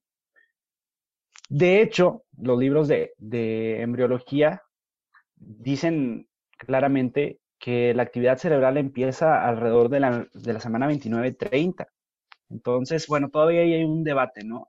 Pero bueno, nada más quería aclarar el por qué es antes de las 12 semanas, por qué se recomienda antes de las 12 semanas. Obviamente, pues hay menos riesgo para, para la paciente, ¿no? Para la mamá. Pero bueno, dicho esto, en mi opinión, en lo personal, yo, igual que Odín, creo que cada quien es libre de elegir lo que hace con su cuerpo y con su cuerpo hasta que, hasta que salga, ¿no? Entonces, eh, también les voy a platicar con una anécdota súper breve que es muy triste ah, cuando te llega una niña a la consulta diciendo que se golpeó la pancita porque no quiere el bebé que tiene dentro, que se lo hizo su tío o su papá o un familiar, el amigo de la mamá. O sea, pónganse a pensar en eso y ya sé que van a decir, no, pues es que es un caso excepcional. No es un caso excepcional, son cosas del día a día que pasan y que muchas veces pues no queremos voltear a verlo porque no nos conviene, pero nada más pónganse, empaticen un ratito con, con esos, esas niñas que de verdad me, me, me, quiebra el corazón de acordarme cuando me llegó una niña de unos 12 años a la consulta con su mamá acompañada diciendo de que querían sacarle el, bebé que llevaba, ya tenía alrededor de cuatro meses, tres meses, porque no lo querían, porque en una de esas el amigo de la mamá, un amigo X, eh, se, embriagó de más y pues bueno, hizo ahí cosas con la niña. Definitivamente, o sea, estoy en contra de violación y, de esto y se anunció a las autoridades, ¿no? Para que se hicieran cargo, pero qué mejor como médico de que se les garantice a estas niñas un, el, el, el, pues su salud, ¿no? O sea, que puedan decidir abortar y, y, se les garantice que van a estar bien, que no van a tener riesgo no va a estar en riesgo su vida, ¿no? O sea, yo sí estoy muy contento con, esta decisión. No sé si en México todavía estemos, estemos preparados para eso. ¿Qué, ¿Qué, más me gustaría? Pero pues bueno, todavía hay un, camino aquí muy largo por, por, recorrer y pues sí, yo sí, igual, completamente igual que Odín. Yo hay otra cosa que creo que Adrián va a saber mucho más de esto, pero nada más lo quiero poner porque yo hablo nada más de lo poco que sé, pero tú sabrás más a más a profundidad. Pero eh, pasan dos cosas. Uno, la gente cree que van a decir, se puede abortar y todo el mundo va a salir a abrir las piernas de abortar por todas partes, a todos lados, porque ya se pudo, ¿no? que uno no. Y dos, también está esta falsa creencia que me parece absurda de, es que si, lo, si, si dicen que se puede abortar, ya van, lo van a usar como anticonceptivo. En primer lugar, puede ser anticonceptivo pendejo porque el anticonceptivo es antes, ¿no? Pero no, no, hay ninguna mujer que diga, ay, mira, voy a coger al fin que mañana aborto. No, o sea, no, no, no existe, no hay, no pasa. no, o, si pasa, es muy poco lo que podría pasar. No hay, no hay, no hay una mujer que, de, la gente que yo conocí y con quien he platicado, que haya tenido que abortar, que no haya pasado por un proceso psicológico muy difícil de tomar la decisión, de, aunque, aunque no crean en Dios, aunque no sean castigados. O sea, es un proceso difícil, no es un me embarazo y aborto, al fin que, ay, ya está, no es, eso no existe, no es cierto. Tú sabrás más de esto, evidentemente, que yo, pero ¿es cierto o no? Totalmente. Y, digo, muchas gracias por, por la palabra. Fíjate que eh, yo como, psicólogo y psicoterapeuta que he atendido a varias mujeres que sí han abortado, eh, incluso mujeres que sabían perfectamente que no querían ese producto y entonces lo abortaron, siempre, siempre, siempre queda esta culpa. El problema es que lo que yo escucho como diálogos siempre son diálogos eh, de hombres, donde creen que las mujeres, y es lo que les da mucho miedo, el poder de una mujer de poder decidir si dar o no luz a un bebé porque entonces genéticamente se vuelve a hacer lo que pasaba antes, ¿no? La mujer es quien elige qué gen pasa y qué gen no pasa. Y esto provoca un miedo muy fuerte en los hombres, en donde si tú no eres elegido por una mujer, tu gen ya no pasa, tú ya no vales. Y eso a los hombres les, daña psicológicamente, emocionalmente y biológicamente. Ahora, desde la parte de religión, porque a mí sí me gusta la parte de religiones, eh, en el judaísmo el aborto está completamente aceptado, porque se considera un músculo en la mujer. Incluso hay una parte en el Mishnah, que es una parte como en el Talmud y el Mishnah, que es como la parte de la ley, que dice que si una mujer puede llegar a tener problemas sociales por un embarazo, puede abortar. O sea, imagínate ya en el nivel. ¿Por qué? Porque lo dice muy clara la Torah. El hombre o la mujer solamente pueden tener vida cuando respiren. Si no respiran, no hay alma. Y si no hay alma, no es un ser humano. Simplemente es un producto más. Ahora, vámonos a esa época. En esa época nacían de 10 bebés, uno vivía. Entonces era muy común que se murieran los bebés. Entonces, aquí es donde de pronto veo esta gente, como bien dice Talavera, desde la parte religiosa mal hecha, completa, o sea, los la religión católica y los musulmanes, porque son las dos religiones más fuertes hoy, necesitan, necesitan gente para sus ejércitos. Lo necesitan, necesitan gente pobre, necesitan gente pendeja. Y el problema que yo observo muy cabrón dentro de las religiones y dentro de la psicología es que en el caso del aborto, ¿no? Sobre todo ese caso en específico, creen que las mujeres son como los hombres, que podemos masturbarnos, aventar el semen y decir, ya, no pasa nada. ¿Creen que la mujer, como dijiste tú, va a ir a abortar al Oxxo? No, pasan por un montón de cosas psicológicas que dicen, mierda, estoy aniquilando una vida. No es interrupción, estoy matando una vida que podría llegar a ser. Y eso a cualquier mujer le afecta, pero tiene todo el derecho de hacerlo, chinga. Así de sencillo, tiene el derecho, está en su cuerpo, es su decisión. Y entonces sacan esta, esta parte que me encanta, que es una, algo que he escuchado, porque me encanta escuchar las dos partes, y dicen lo siguiente. Entonces, si tú vives en mi casa, tengo derecho a matarte. No, porque ya eres consciente. No, porque ya estuviste vivo. Ahora, hay un estudio, y ya te dejo hablar ahorita, Magazo, hay un estudio que salió en el libro de Free Economics que me encantó, que dice que eh, no me acuerdo si era Bulgaria o no me acuerdo Budapest, no me acuerdo qué parte, se aceptó el aborto.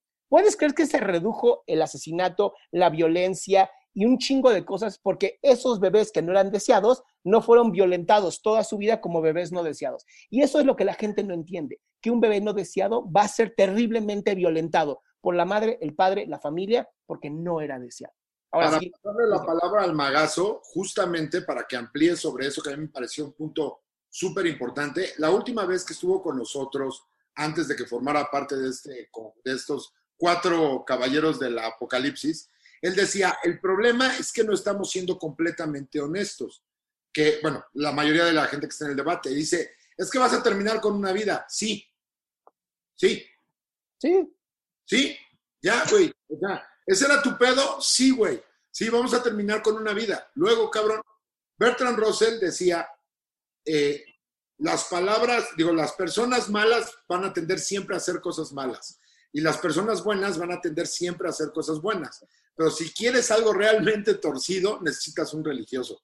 Por eso no es correcta la, la aserción que de, es que van a salir a abortar, güey, como si fuera ya paquetes, ¿no? Haz de cuenta del antro, te vas a abortar y ese tipo de cosas. Pero perdón, Magazo, te interrumpí porque... Ay, yo también quiero decir otra cosa antes de que hable Magazo rápidamente este asunto, este asunto de, acabar con la vida, acabar con la vida, sí, ahorita es como una, un, potencial de vida, una, una vida que, que no sabemos si, esté viva o no, pero aún así, también la vida, este asunto religioso de la vida es un regalo, depende, es que no es la vida, es la calidad de vida, es la vida que lleves, por eso eh, la, muerte, por eso la, muerte anticipada, por eso la gente que dice yo no quiero vivir con este cáncer, no quiero vivir bajo estas circunstancias, o la gente que se mata en las cárceles porque no quiero vivir encerrado, o sea, no es nada más la vida, es la calidad de vida que tengas, es la vida como la lleves, como la vivas, como la disfrutes, la oportunidad que tengas, la capacidad que tengas para salir adelante, no nada más es la vida por la vida, aunque sí, aunque esté chueco, aunque no respira, aunque su puta madre, aunque tenga un tubo y le salga por el culo a la otra cosa y cague por el este, pero está vivo, ¿de qué hablas, cabrón? ¿De qué putas hablas?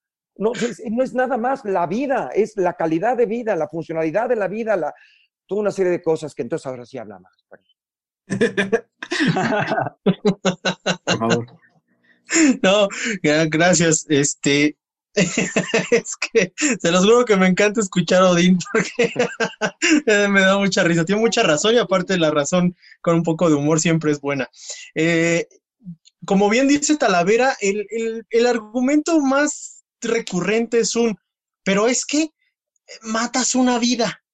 Pues sí, güey, no es para hacerle cosquillas, evidentemente lo que quiero es aniquilarla. O sea, si, ese es el problema de que lo que quiero es matarla.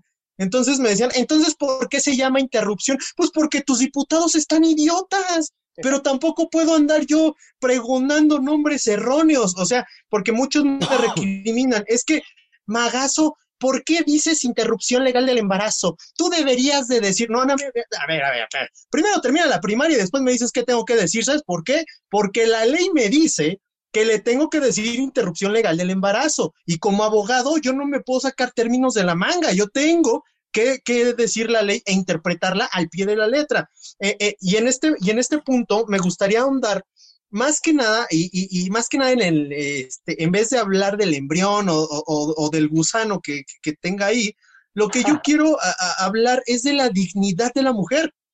Porque ahora, así como a Aldo le llegan eh, con, esta cuestión de decir, oye, yo quiero abortar a, Salama, llegan y dicen, quiero abortar o ya aborté. Cuando eres abogado, cuando, cuando, llega, cuando eres abogado, este, te llegan por un, oye, me violaron, oye, mi novio me violó.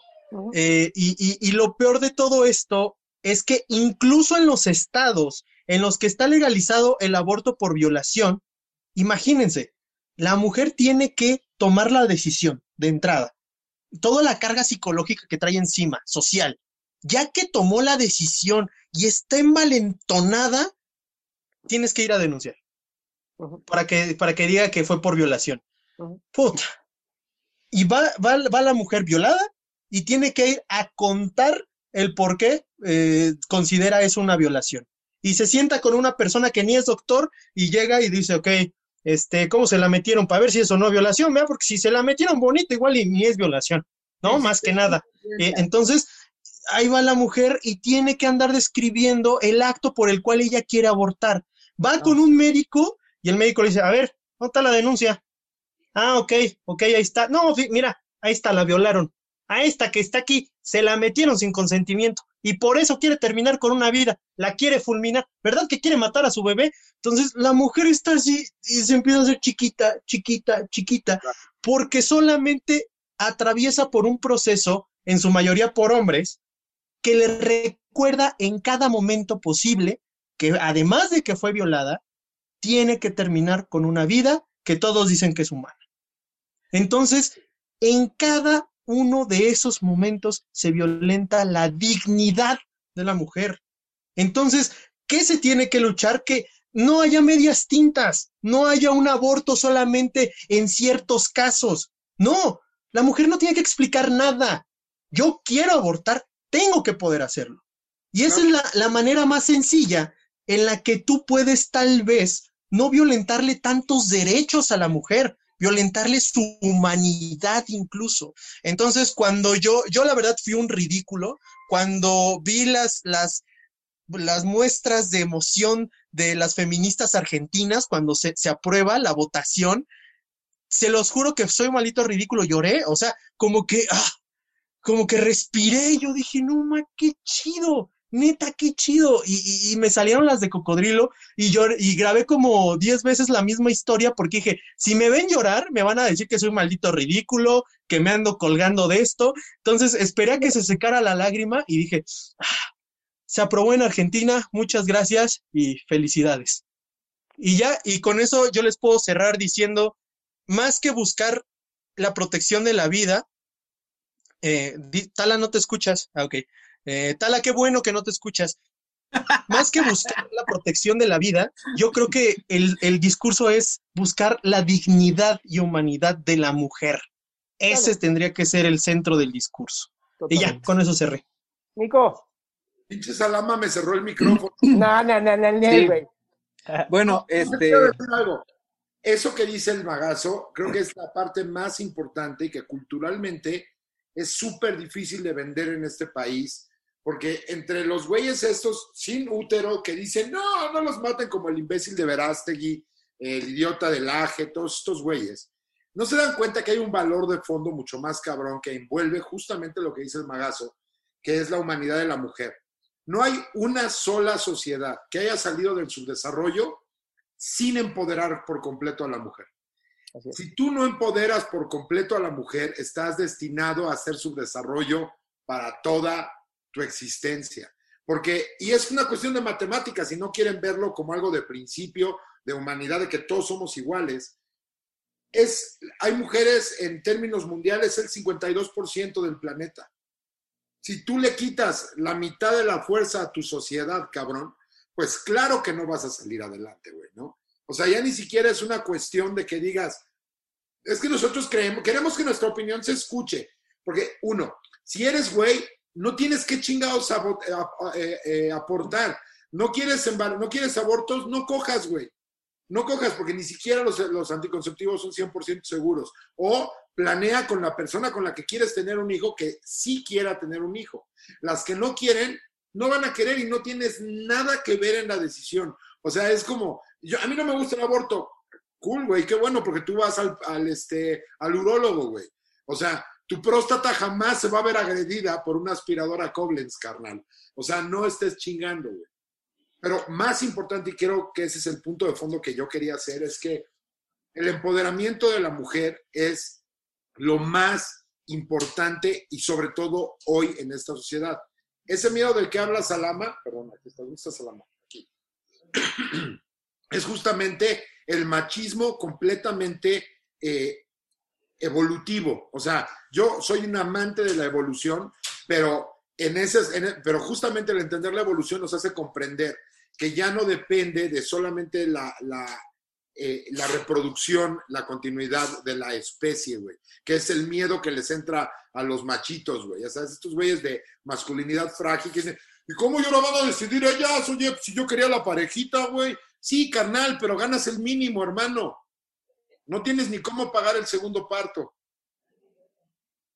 Yo, además, dos cosas. Bueno, una, que habría que analizar después, ¿por qué para todo Talavera pone aspiradoras de ejemplo en cualquier tema de lo que estamos hablando? Algo le gusta. La aspiradora, el aborto y la aspiradora. ver, ¿con qué otro tema vas a compararla? ¿Para qué más te sirve la aspiradora, Talavera? Está patrocinando. Algún ah, complejo, ¿verdad, Adrián? Por ahí que... Una cosa rara ahí, ¿qué diría Freud? Este, pero, pero lo que yo quería decir era, era justamente eso, está, está cabrón, está cabrón que, que, que, sobre todo en el tema del aborto, repartir la opinión, no, no pues se puede repartir la opinión, o sea, no, los hombres no tenemos nada, o sea, no, no está nuestro cuerpo, no lo concebimos, no sabemos lo que se siente, no. Yo lo discutí hace poquito en el programa pasado que hice con Barcelata, que me parece muy padre cuando el hombre dice, nos embarazamos, que le digo, o sea, sí, está bonito el apoyo, pero no nos embarazamos, la que está pariendo es ella, la que está con las chichas, cuando estamos lactando, estamos lactando, pendejo, con Dios, tú no tienes, no, veo que tengas los pinches pezones hechos una mierda, hijo de la chingada. ¿Cómo te ayudo? ¿Crees una puta teta? Así me puedes ayudar a ver si así le puedes dar de leche al pinche niño, porque yo no aguanto, ¿no? O sea, es hasta que uno lo vive y así es todo es cuando, hasta cuando eres homosexual o hasta cuando eres, este, tienes un niño con síndrome de Down o cuando tienes persona con, con, con algún, en el espectro de, de, autismo, hasta que lo estás viviendo es cuando puedes, no estoy diciendo que no opines, no, estoy diciendo que digas, mira, yo creo, mira, yo, pero no puedes hablar con ninguna puta autoridad si no estás ahí, ¿Sí me explico? O si no estás cerca de alguien que esté ahí, o si no estás por lo menos documentado para poder hablar, ¿no? Porque tienes que documentarte, porque si no, es como decir, no puedes hablar de, de paros cardíacos si no te ha dado uno. No, bueno, lo he estudiado, me dedico a estudiar medicina, soy, esas cosas puedes hablarlo, pero nada más desde ahí o desde que lo estés viviendo. Así es. aquí quiero dar un comentario. Todo mundo tiene derecho de dar su opinión, pero no todas las opiniones son importantes. Y sobre todo en esta época donde hay un pendejo con una verificación en Twitter, todo envidioso, ¿no? No, pero cuando un influencer o alguien... ¿Qué tienes con los verificados, güey? ¿Qué tienes con los verificados? perdóname, perdóname. Los, verificados somos dueños de la verdad, Los tres de abajo están verificados. Ah, sí es cierto. Es cierto. En, en, Instagram y en Twitter. Yo no estoy verificado en Twitter. Aquí abajo, soportando todo sobre en Twitter, ¿no? espaldas. Pero bueno, justamente, justamente a eso voy, de que muchas veces por ver una, una palomita azul, por ver que tiene miles de seguidores esta persona, le hacemos caso. Y, y, yo lo he dicho muchas veces, ni siquiera a mí me hagan caso. O sea, cuestionen, pregúntense, no porque a lo mejor lo platicamos aquí Nico y yo, Adrián y yo, o sea, es verdad absoluta, vayan y pregunten, investiguen y no solamente leamos los títulos de las noticias, hay que leer completamente todo, ah, completamente. Y pues duros contra las ideas, no contra las personas, como han dicho por allá anteriormente. Nico, Nico. Sí, eh, un tema central que nos va a quedar poco tiempo, pero es un tema importante.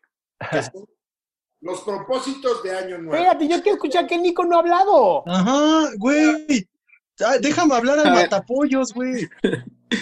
Este, bueno, lo único que yo voy a agregar es eh, justamente lo que decía de nos embarazamos. No, ni madres. Ya saben que yo soy un poquito asesino en general.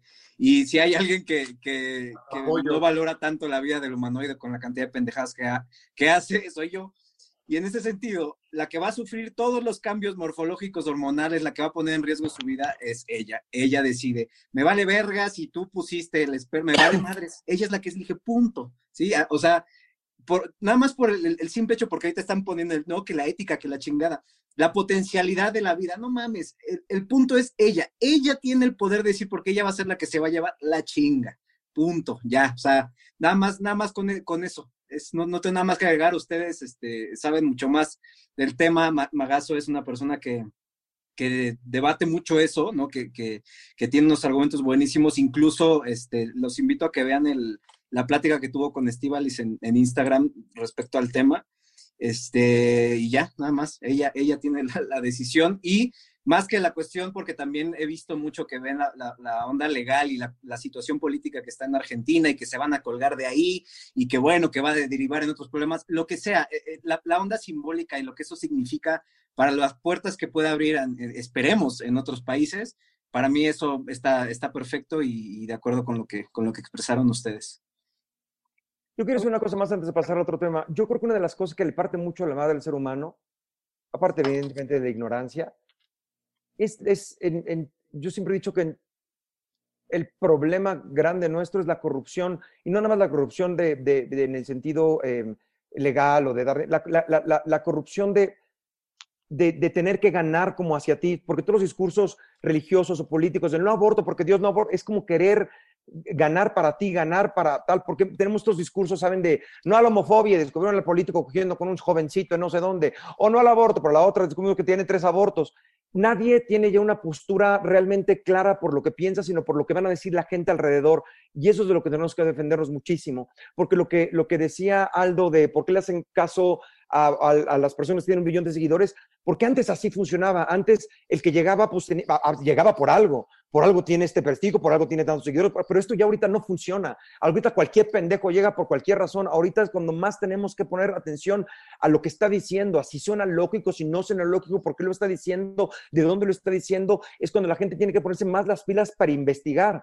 Ya no, no, ni siquiera el certificado, yo soy un médico, con, porque ya los médicos con un diploma son cosas espantosas con un diploma y con un certificado, de, dicen cosas terribles y hay médicos que, que, que, que, salieron de la misma universidad que de repente tienen unos diagnósticos, diagnósticos terribles o que les gana la corrupción. Este asunto de, pues mira, tengo que meter por lo menos tres operaciones al día, aunque no tengan que operarse, porque ah, los hay. La corrupción es lo que nos ha jodido a todos. La corrupción en todos los sentidos. Entonces, lo que habría que hacer, invitar a la gente es a que saber que la gente ya está corrompida, saber que mucha gente está corrompida y saber qué me está diciendo, por qué me lo está diciendo, qué le conviene y qué gana y qué no gana de esto, ¿no? Lo digo a mí, por ejemplo, cuando me dicen, ¿quieres hablarles cerebro a la gente? ¿Para qué se lo quiero? A ver, ¿yo para qué putas quiero lavarles el cerebro a la gente? ¿Yo qué chingados voy a querer? ¿Que, que, que vengan y cuando lleguen las naves nos vayamos juntos? ¿O qué putas madres creen que yo quiero que la gente piense como yo? ¿Para qué? ¿O como para qué quiero? ¿no? Pues, ¿qué, ¿qué, fin macabro tendría para lavarles el coco a las personas y convencerlos de que piensen como yo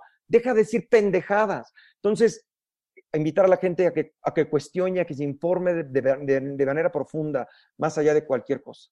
Y me gustaría agregar algo que dijiste de la corrupción.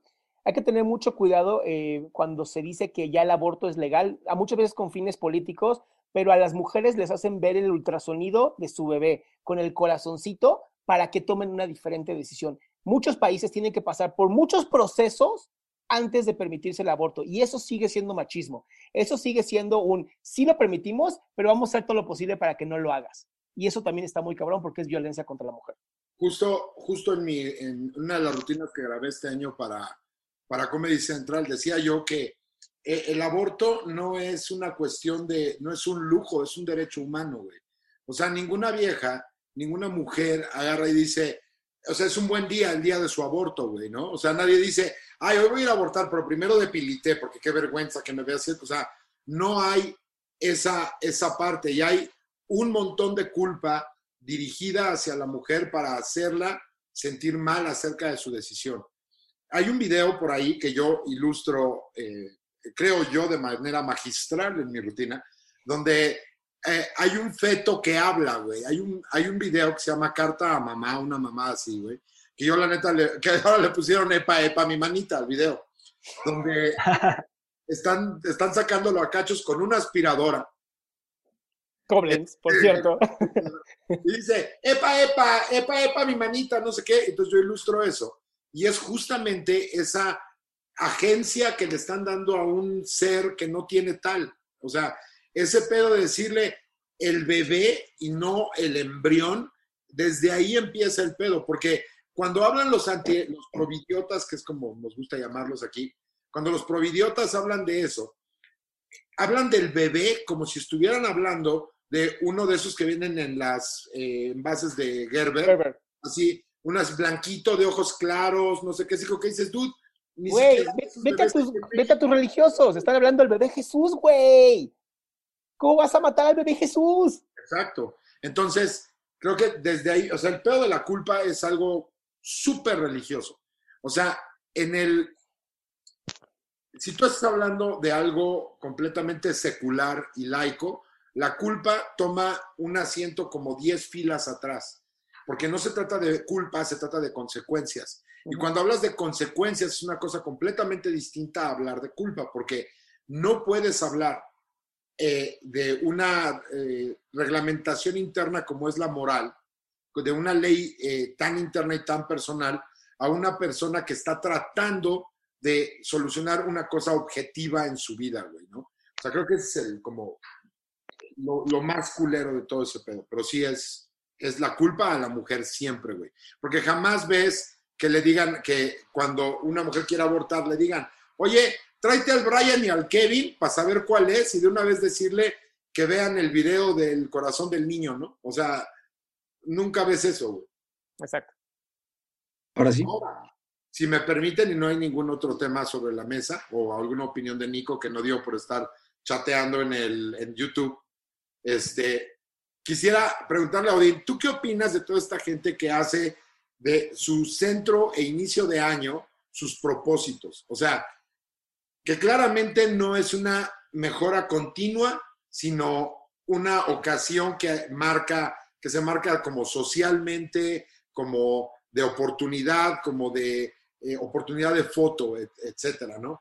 ¿Tú qué recomiendas en la formulación de un propósito de año nuevo, por llamarlo así? Pues mira, yo de entrada, uno, aunque evidentemente no me manejo por ningún tipo de fecha, ni creo que haya fechas importantes como tal, yo, yo sí entiendo el proceso por el cual el ser humano ha hecho estos rituales de el lunes y el fin de año y el principio de mes y cortes de caja, o sea, psicológicamente nos ha ayudado y eso es lo que pasa con los rituales, ¿no? Psicológicamente nos ayudan a lidiar con los velorios, el casarte, la unión, todas estas cosas que sirven para, para, para, para poder ir eh, eh, eh, dirigiéndonos a alguna parte. Entonces sí creo que está padre que tengamos un coge de, un, coge de carta, ¿eh? Mm, un corte de caja este, cada, cada determinado tiempo. Tradicional inconsciente, ¿qué diría Freud? Este, y entonces, eh, sobre eso tomar decisiones como voy a dejar de fumar o quiero a partir de este año. Yo te puedo decir que grandes, y no hace mucho que no soy religioso, pero muchas de las decisiones más importantes que he tomado en mi vida, cuando decidí salirme de mi casa, por ejemplo, a los 19 años, me acuerdo que fueron en diciembre, sentado frente a un árbol, por muchas razones, porque el árbol se quedaba prendido y todo estaba oscuro y yo me quedaba viendo, y eso generaba un cierto ambiente que hacía cierto, donde yo me pensaba, hay gente que puede tener más introspección en estas fechas. Entonces está padre, está padre que la gente pueda tomar propósitos y ponerse este, algunas metas por alcanzar. Lo que yo recomendaría siempre es ponte propósitos, pues evidentemente alcanzables y que dependan de ti, ¿no? Hay gente que su propósito es, este año me voy a casar, no dependerá más de ti, pendejo. que convenzas a alguien más de que se quiera casar contigo, ¿no? Este, ese no puede ser un propósito, pero propósitos alcanzables, lógicos, claros, este, con, con, con planes y así, ¿no? No nada más propósitos absurdos y, y menos que los bases en calzones amarillos o rojos. De acuerdo. Salama, ¿tú qué? Pues bien, bien lo dijo Dean, las rutinas y los rituales son muy importantes a nivel psicológico. Hay varios estudios que demuestran que no importa el ritual, incluso hay un experimento muy chistoso en donde le hicieron, hicieron sometieron a las personas a mucho estrés y les hicieron decir que tenían que hacer, agarrar, así el ritual más pendejo que se le ocurrió al científico. Agarra una carta, le pones sal encima, la cierras y la quemas y se te quita y descubrieron que los que hacían un tipo de ritual como este, por más pinche absurdo que pareciera, reducía muchísimo la ansiedad. Entonces, los rituales son importantes, los, rituales como tal eh, siempre han generado algún tipo de, de conciencia, ¿no? Y los seres humanos somos simbólicos. Al final, el cómo creamos el lenguaje, el cómo creamos la realidad es a través de símbolos. El lenguaje es un símbolo. Y entonces, eh, para mí el fin de año, incluso hasta en el calendario lo ves, ¿no? Es la última casilla que cierras. Entonces, esto en la mente es un cierre para iniciar algo nuevo. Y es, e, es entendible que la gente en ese momento dicen, uff, quiero hacer un montón de cosas, ¿no? Todo lo que no hice en el año pasado. El problema es que termina siendo pensamiento mágico pendejo, porque si no lo hiciste en todo un año, ¿qué te hace pensar que el primero de enero lo vas a hacer cuando además el primero de enero todo el mundo descansa, viene súper crudo, ¿no? Entonces empieza el año muy mal si te pones a pensar de esta manera. Entonces, ¿qué es lo que yo les digo? Es, no hagas 12, haz 4 y cada tres meses cierra uno. Y eso es mucho más fácil, más medible, más fácil de hacer y te vas a sentir muy bien cuando lo logres. ¿no? E, esto es, lo que le digo, hagan, hagan hábitos de nada más un crecimiento del 1%, no se cansen más. No, voy a leer un libro, no, lee un párrafo, cabrón. Si logras leer un párrafo, siéntete increíble, ya leíste un párrafo. ¿Qué puede pasar mañana? Que leas dos. Pero decir, voy a leer un libro cada mes, mi rey, nunca has leído un libro, quieres empezar a leer un libro cada mes, está muy cabrón, ¿no? Y entonces, ¿qué haces? Te frustras y dices, bueno, el siguiente año, pero estamos en 5 de enero, el siguiente año. Bueno, como veas, ¿no? Entonces, esa es mi opinión sobre los propósitos. Y que creo que, déjame agregar eso, creo que la gente debería poder decir que pues, que, que esto va a sonar muy metafísico, mágico, pero no pretende ser así, pero es cierto, el, el, el, tu poder está en el presente, ahorita, ahorita, ahorita. Oh, ya lo hice ayer, entonces ahorita, empiezo ahorita y mañana será mañana y, pasado mañana será pasado. El momento de decidir a, esa ahorita. No es como, ay, ya no decidí en el lunes divorciarme de este pendejo, pues me voy a quedar. No, te puedes divorciar el martes, el miércoles, 8.40 mañana a las 8 de la mañana, el día siguiente a la hora que tú quieras, ya los juzgados de preferencia. Pero puedes tomar la decisión que quieras en el momento que quieras. Tu momento presente es el momento de poder, por decirlo así, ¿no? Es que es el único momento que existe. exacto. No tienes que esperar al, al, 2 de enero, hasta el próximo lunes. Bueno, mañana otra vez, a menos que sea una cosa América, que tienes que tomar cada dos putas horas. Si no, no, cabrón, puedes empezar cuando quieras. es, como esta onda que tienen, es un tropo muy, muy recurrido de qué harías, qué arreglarías de tu vida si pudieras viajar en el tiempo, 10 años o 2 años o 5 años, y no te das cuenta que ese momento de arreglar las cosas de tu vida es ahorita para que dentro de cinco años no quieras regresar ahorita a arreglar las cosas. O sea, esta constante fantasía con el viaje en el tiempo de algo que tú puedes solucionar hoy está cabrón. O sea, esta, mentalidad, justo lo que decía Salama y lo que dice eh, Odín es algo súper importante para mí. El ritual tiene una importancia, claro. Si eso te impulsa y te empuja a iniciar algo, chingón. Pero tienes que estar consciente de que, porque aparte te da otro superpoder. El hecho de vivir en el presente y decir, en cualquier momento lo puedo iniciar, significa también que si la cagas, puedes volver a corregir en cualquier momento. O sea, no hay este tribunal viviente que viene atrás de ti juzgándote cada vez que la cagas. Tú eres tu propio tribunal y si tú quieres volver a iniciar eso que voy a dejar de fumar y la cagas ahorita, vuelves a intentarlo mañana y lo vuelves a intentar mañana y lo vuelves a intentar mañana y entonces tu propósito se convierte en una mejora continua. Por ejemplo, meterte en tinas de hielo.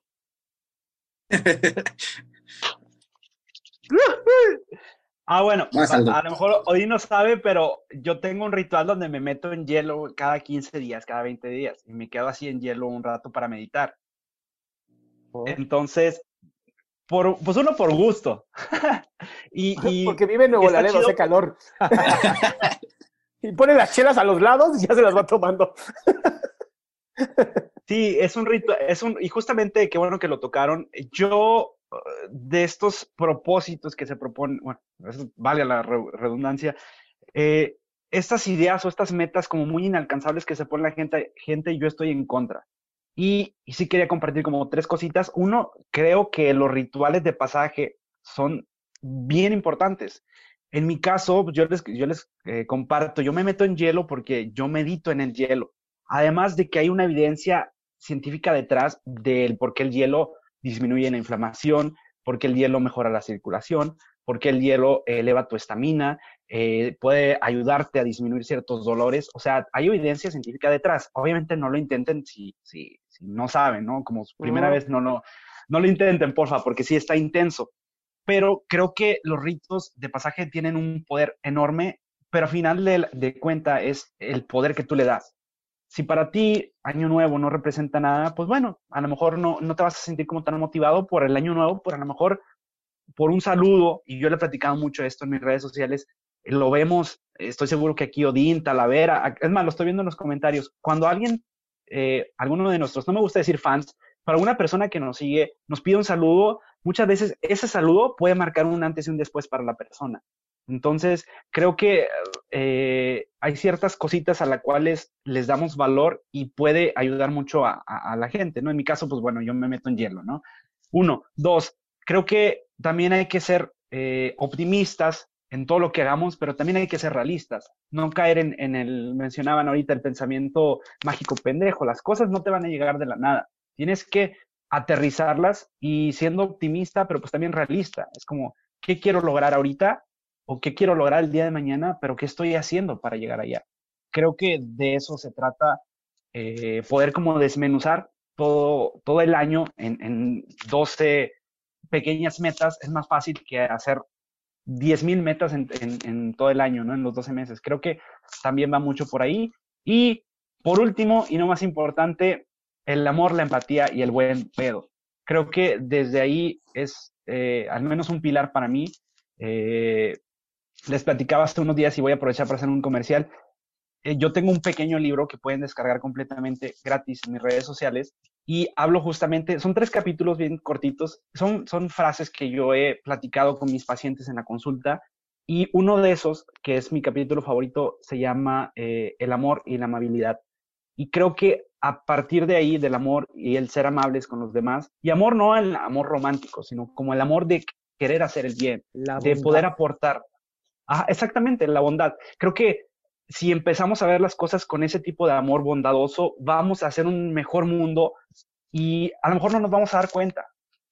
yo, yo estoy seguro y convencido de que lo que hacemos aquí estamos aportando mucho valor y ni siquiera, a lo mejor ni nos damos cuenta del valor que, que aportamos a la gente y eso es lo chingón. Creo que, de nuevo, regresando a pequeñas cositas que, que nosotros podemos aterrizar, es lo que marca la pauta para, para hacer un mejor una mejor sociedad y una mejor red social y, poder aportar, ¿no? Y de nuevo, pues hay que ser optimistas, pero pues también hay que ser realistas, ¿no?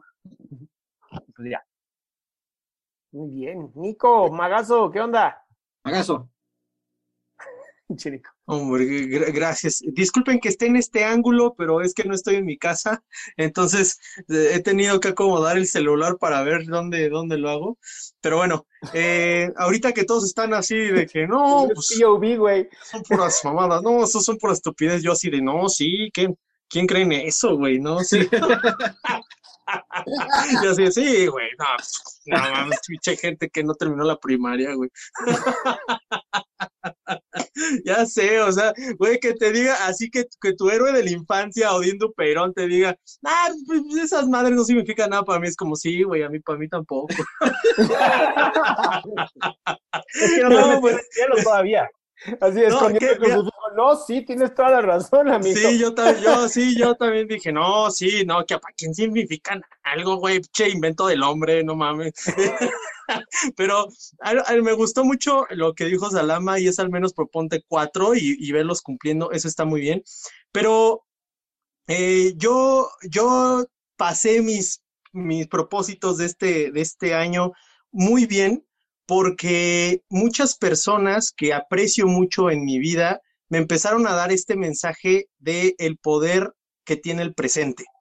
Y tuve la fortuna de leer dos libros que cambiaron mucho mi perspectiva que uno de ellos es Colorín Colorado, este cuento aún no se ha terminado. No sé cómo se sienta Odín después de tanto que lo he estado, he estado de barbero, pero discúlpame, Odín, discúlpame. Pero bueno, es Colorín Colorado y además este Dios solo quiere también de Salama. Eh, y esto aunado a que eh, fui a la obra de, de A Vivir de Odín, eh, yo tenía como propuesta este, ya no quiero sentir dolor, ya no quiero llorar, o sea, yo ya tenía mi propósito en la cabeza. Yo dije, ya no quiero sentir dolor, ya no quiero llorar, ya no, ya no la quiero extrañar. Pero, pero ¿saben por qué me duele? ¿Por qué la extraño? Porque no soy una pinche piedra. Porque está bien, está bien sentirme así, porque está bien sentirme triste. Pero eso es lo bello, porque me hace sentir vivo. Y empecé a darme cuenta que mis propósitos los puedo iniciar desde hoy mismo. Entonces, este, este año he tenido como que una construcción muy interesante y, varias personas de las que están en esta llamada han sido parte de eso. Eh, aunque Odín tal vez no lo sabía, pero al menos ya ahora ya lo sabe, ha sido parte de eso. Entonces, yo sí creo en los propósitos, pero porque este año yo ya los vi con otros ojos, los vi con unos ojos más bonitos. Entonces, este, yo yo sí voy con todo, con mis propósitos, y, y, yo a diferencia de los intelectuales que están a mi alrededor, público que nos está viendo, yo sí los apoyo. Ustedes hagan sus propósitos, tengan pensamiento mágico pendejo y vacúnense. O sea, nada más es lo que les quería decir. Todo el mundo quiere ser la reina de la graduación. Todos. No, yo creo en los propósitos. Lo que no creo es en que tengan que ser amarrados a una fecha. Tu situación es diferente hasta donde la entiendo. O sea, yo lo que creo es que si tú estás en una situación apremiante que requiere de una solución inmediata, pues bueno, cualquier cosa que te catapulte a saltar esa, esa reja, güey, ¿no? Hay un libro que a mí me gusta mucho, que lo único que tengo de objeción es que el autor es profundamente religioso, aunque lo esconda. Ajá, wow. Es el mero Jordan Peterson, 12 Rules for Life. Pero no lo esconde. Una de esas cosas es que todos los días es una, es una oportunidad para mejorarte a ti mismo. O sea, yo no digo que eh, la parte ritualística, güey, no puedo hablar mal de los rituales, güey, estoy lleno de tinta, güey. O sea, no, no hay forma en que eh, de una manera coherente yo pudiera decir los rituales valen madre, al contrario. Pero lo que creo es que únicamente amarrarlo a eso es eh, apuntarte para el fallo, creo yo. porque aparte, yo conozco al magazo de, de, de lejos pero no soy tan mal juez de, personalidad que no me doy cuenta que es alguien que si se decide hacer algo, lo termina. Porque justamente es eso lo que determina entre tú sin propósitos y tú con propósitos. El, levantarte y hacer eh, tu primer día de ayuno es una forma de cumplirlo. El decir, quiero empezarlo el lunes porque me siento cómodo, es, o sea, tenemos principios de año todo el año. O sea, siempre es, güey, me espero el lunes y el lunes empiezo. No, me espero el viernes porque el viernes ya sé que ya pasó la rosca de Reyes, etcétera, etcétera, etcétera. Entonces, yo no creo que esté mal, al contrario, güey.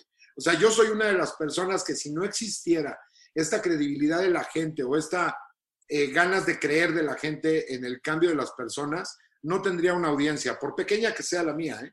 pero no tendría una audiencia como la que tengo si no fuera posible para las personas creer que un anciano como yo puede seguir haciendo comedia, ¿me explico? Entonces, de ninguna manera le resto importancia al, al, rito, a los rituales, a todo esto que nos, que nos hace humanos. El hecho de ser ateo, y creo que ahí me, va a entender muy bien Odín, el hecho de ser ateo y no creer en el pensamiento mágico no evita que no creas en lo, eh, eh, como la palabra, se me va la palabra, eh, en, en, en, aquello que está entre el hecho y lo que tú percibes, ¿no?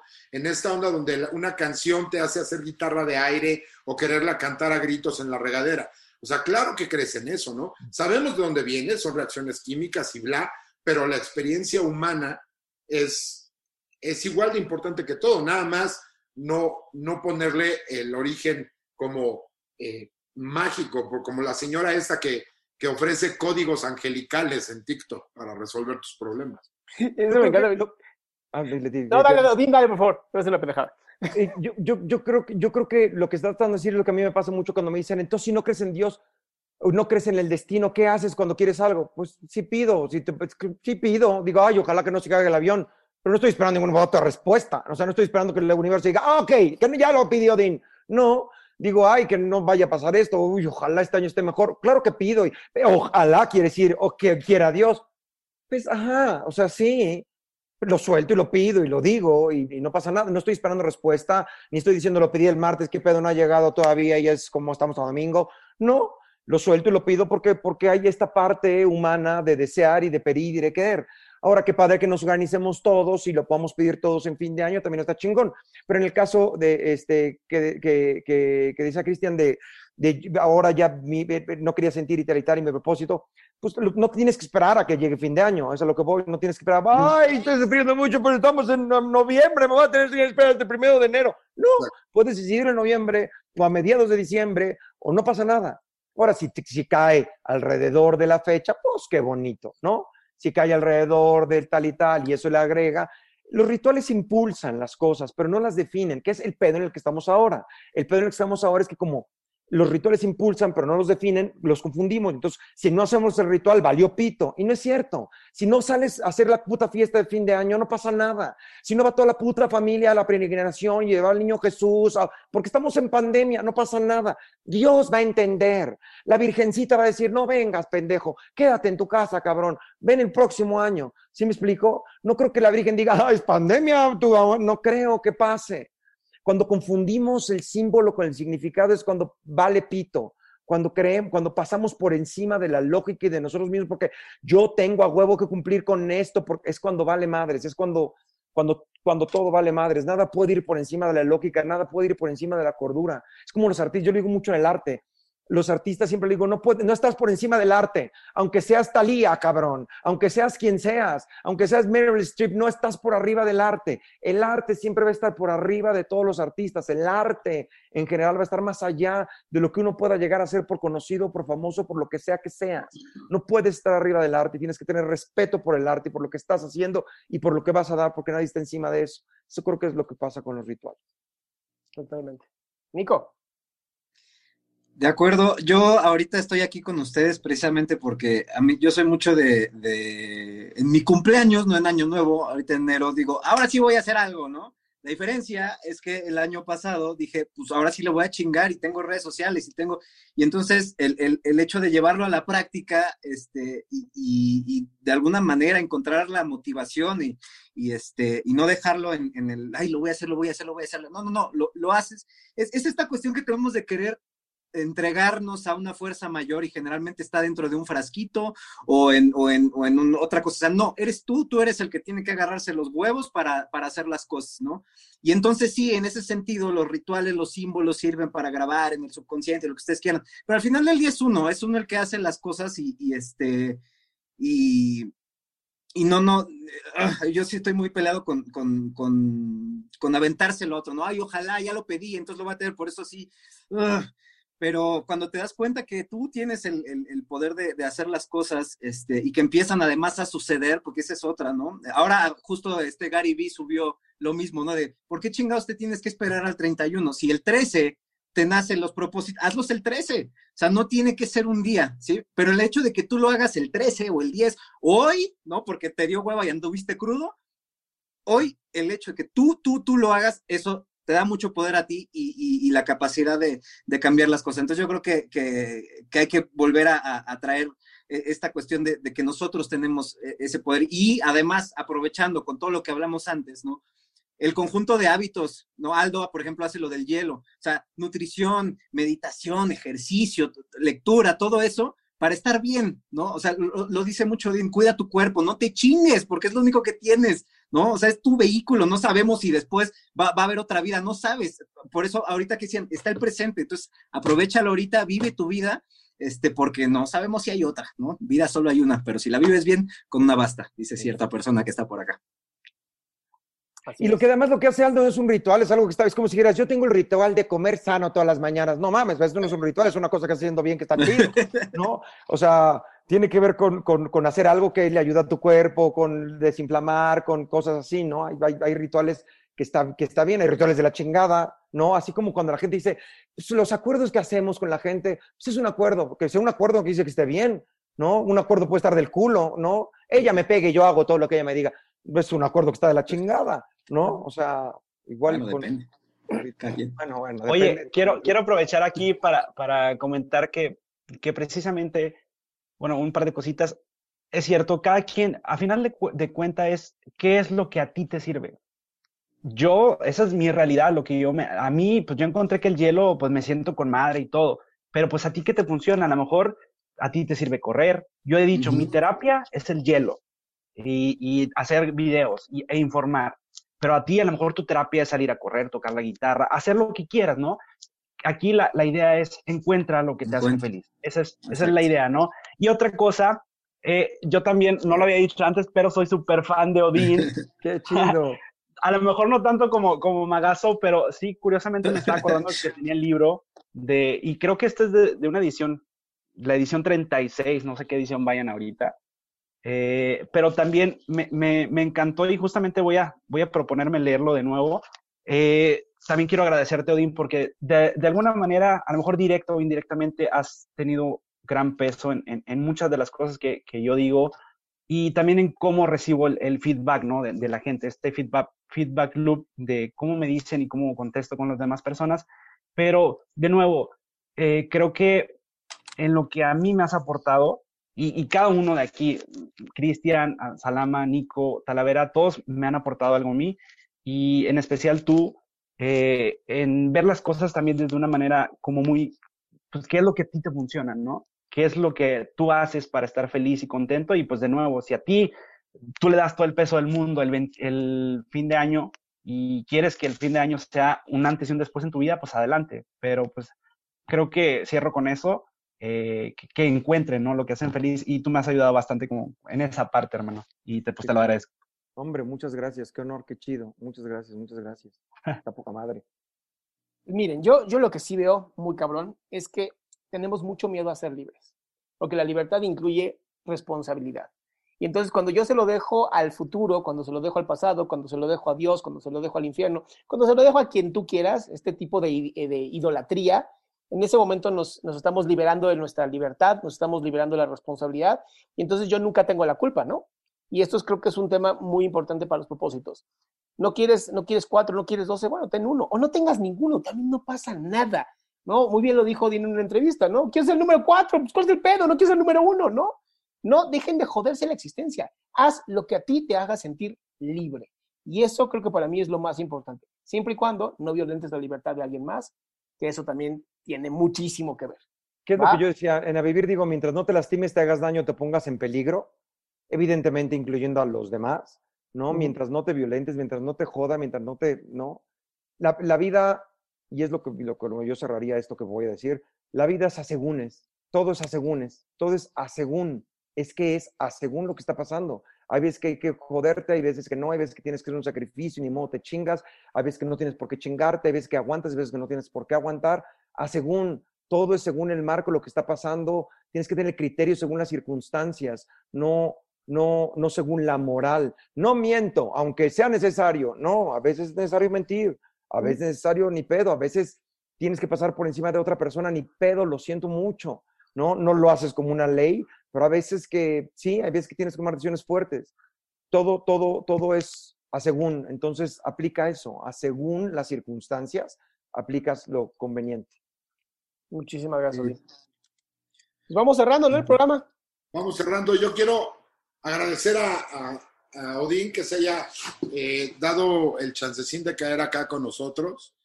Y este, porque sí es importante, te voy a decir por qué también es muy importante, porque yo no, no tengo, no estoy en el hábito de ser hipócrita, más que cuando quiero algo. Y. A según, el a según. Exacto. El relativismo moral es mi zona de confort. de todos los, de todas las, los podcasts que hemos tenido, es el más alto en viewers, a excepción del primero que fueron 250, pero hoy tenemos 170 personas fluctuando entre eso, y sospecho, no me hagan mucho caso, que no son mis ojos azules, ¿no? Entonces, quería agradecerte por estar acá con nosotros, porque entre más gente nos vea, pues vamos a poder lograr más rápido este objetivo constante, aparte de que la gente se entere que hay otra forma de pensar, güey, ¿no? O sea, que no todo es blanco y negro, pero que para entrar a la zona de los grises tienes que leer, güey, ¿no? O sea, es muy cómodo vivir en el blanco y negro porque no tienes que leer, no tienes que preocuparte, nada más dices, yo soy de acá y me vale madre, ¿no? Entonces quería agradecerte que te hayas dado el tiempo, mi querido eh, Odín. Constantemente te voy a contar una historia para despedirme yo ya me voy a callar, pero una vez estaba en el aeropuerto para ir a dar un show, me parece que a Guadalajara. Entonces estaba yo ahí parado en el aeropuerto, bien tranquilo, se me acerca una señora y me dice, ay, no sabe cómo lo admiro, y yo dije, oh, wow, o sea, sí llegan y me piden fotos a veces, pero nunca es como que te admiro, ¿no? Es como, ah, eres bien cagado, güey, y ya, ¿no? No sabe cómo lo admiro de verdad, lo que usted dice cuando lo ve en la tele y cuando lo ve en su, en su obra, y es muy común que a los estandoperos nos digan en tu obra, en tu sketch, ¿no? Entonces dije, ah, lo atribuí al error, ¿no?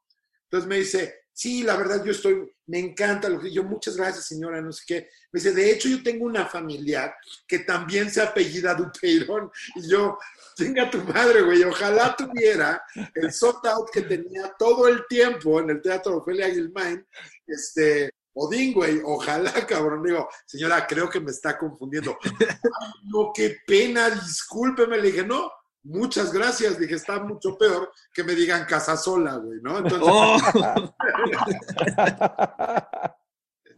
Pero sí, por eso te agradezco. Y la verdad es que la vez que fui a ver tu obra, no te voy a mentir, porque no, te, repito, no me gusta ser ese tipo de, de hipócrita. Soy un tipo de hipócrita distinto, pero no de este. La primera vez que me llevaron a ver tu obra, yo hice el berrinche en mi vida. Dije, ¿por qué me llevan a ver este güey? Es un motivador, no mames, me da hueva eso y la verdad es que me, me convenciste eh, conforme pasaron los minutos. O sea, yo sabiendo un poco, no tanto como tú desde luego, pero un poco de lo que es el escenario cuando fui a ver esa, esa obra, dije, verga, lo que hace este güey es de titanes, güey. O sea, y, creo que sabes a lo que me refiero en cuanto a, clavar tanto el, la onda coloquial con, con, tu mensaje central y hacerlo aceptable y, y, de risa y al mismo tiempo que te agarre el corazón y te lo apriete así, está, y de verdad te admiro mucho por eso, porque son pocos los artistas mexicanos que considero que lo alcanzan. Y muchas gracias, de verdad. Qué chingón, muchas gracias, muchas gracias. Y qué bueno que te dice lo que te llevaron a huevo, porque mucha gente piensa que soy motivador y soy, lo contrario de eso, o sea, no, ni el echaneganismo, ni el... Las, la receta de ser feliz, ni nada de esas mamadas, yo no, nada. No, nada, súper real. La, la neta es como que si fuera negro te diría, you're keeping it real, bro. Muy bien, muchas gracias. Pues, también, también agradecer a este Magazo, ¿no? Que ya se integra formalmente en el programa de Sin Conciencia. Un honor también contar contigo. Odín, esta es tu casa, de verdad, cuando tú quieras, nada más le dices a Nico, mándame la liga, bienvenido.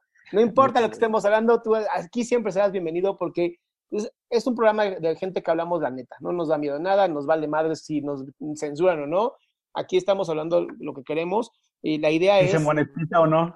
Se monetiza o no, nos vale también madres.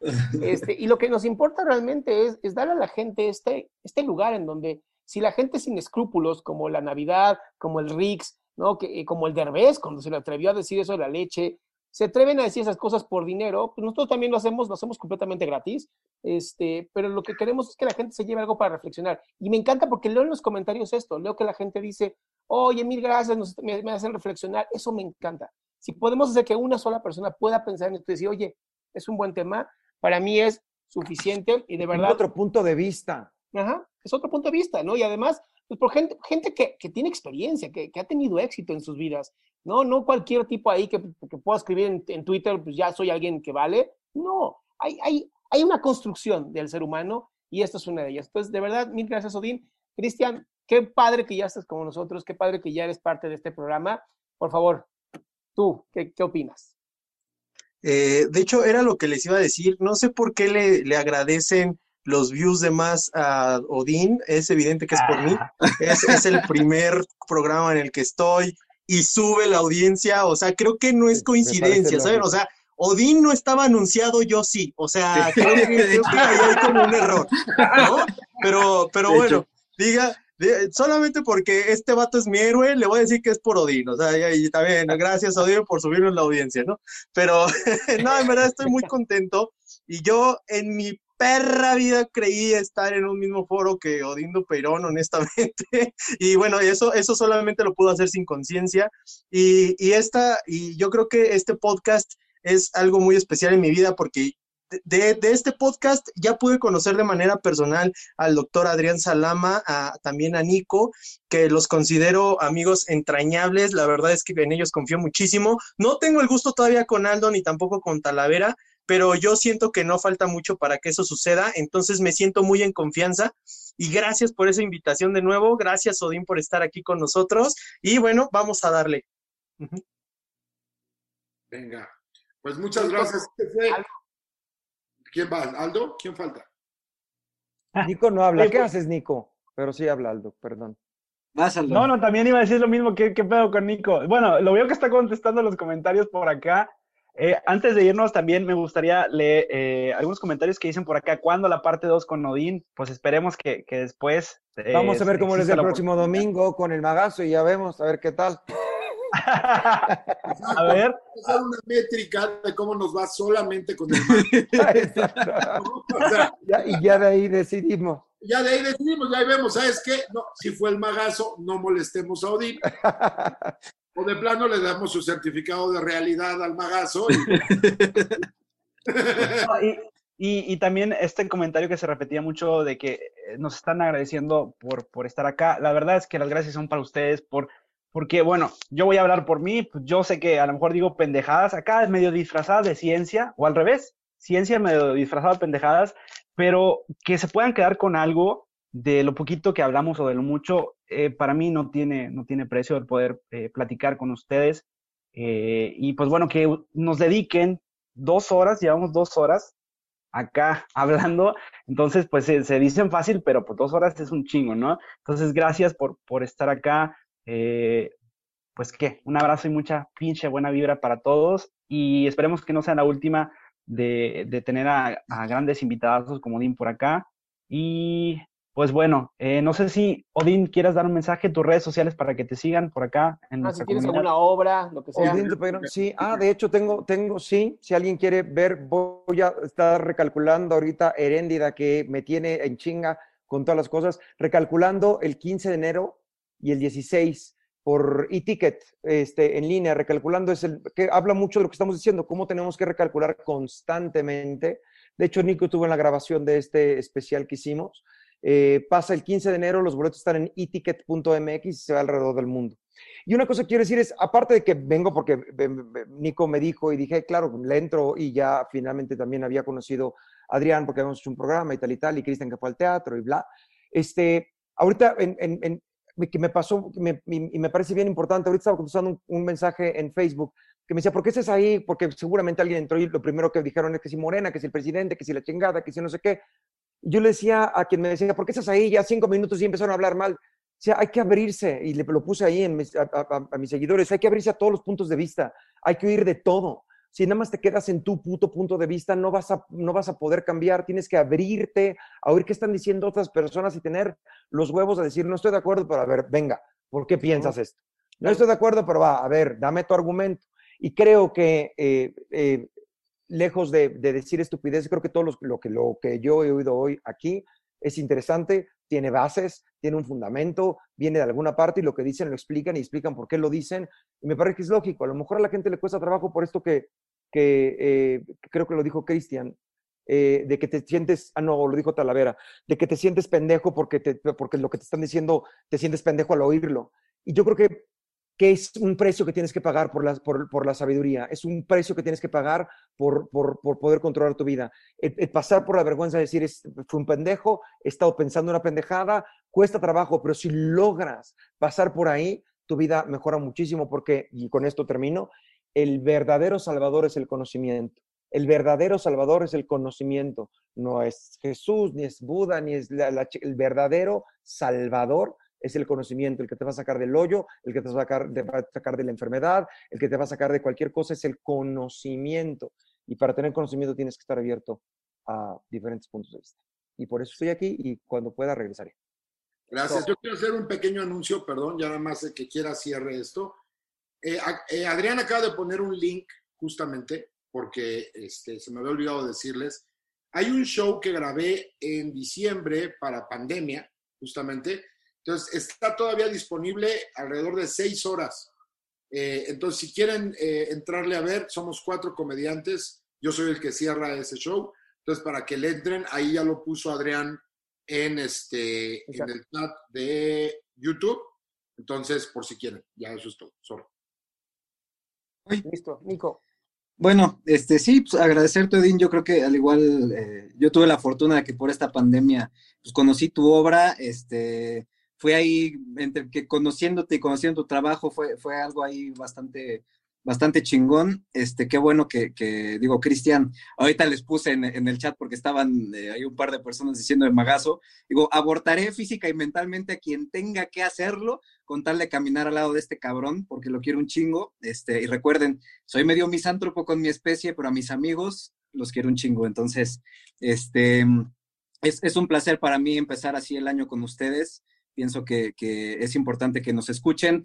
Sin duda va a haber, va a haber ahí algunas personas que van a decir que pedo con estos güeyes, Talavera es muy agresivo, Dico dice muchas mentadas de madre, pero bueno, el punto es esto, que lo estamos haciendo, estamos discutiendo, podremos no estar de acuerdo, pero lo vamos a platicar, ya lo hemos dicho, y, de eso se trata, ¿no, Odín? Muchas gracias, qué bueno que, que, que te echaste aquí estas dos horas y cachito.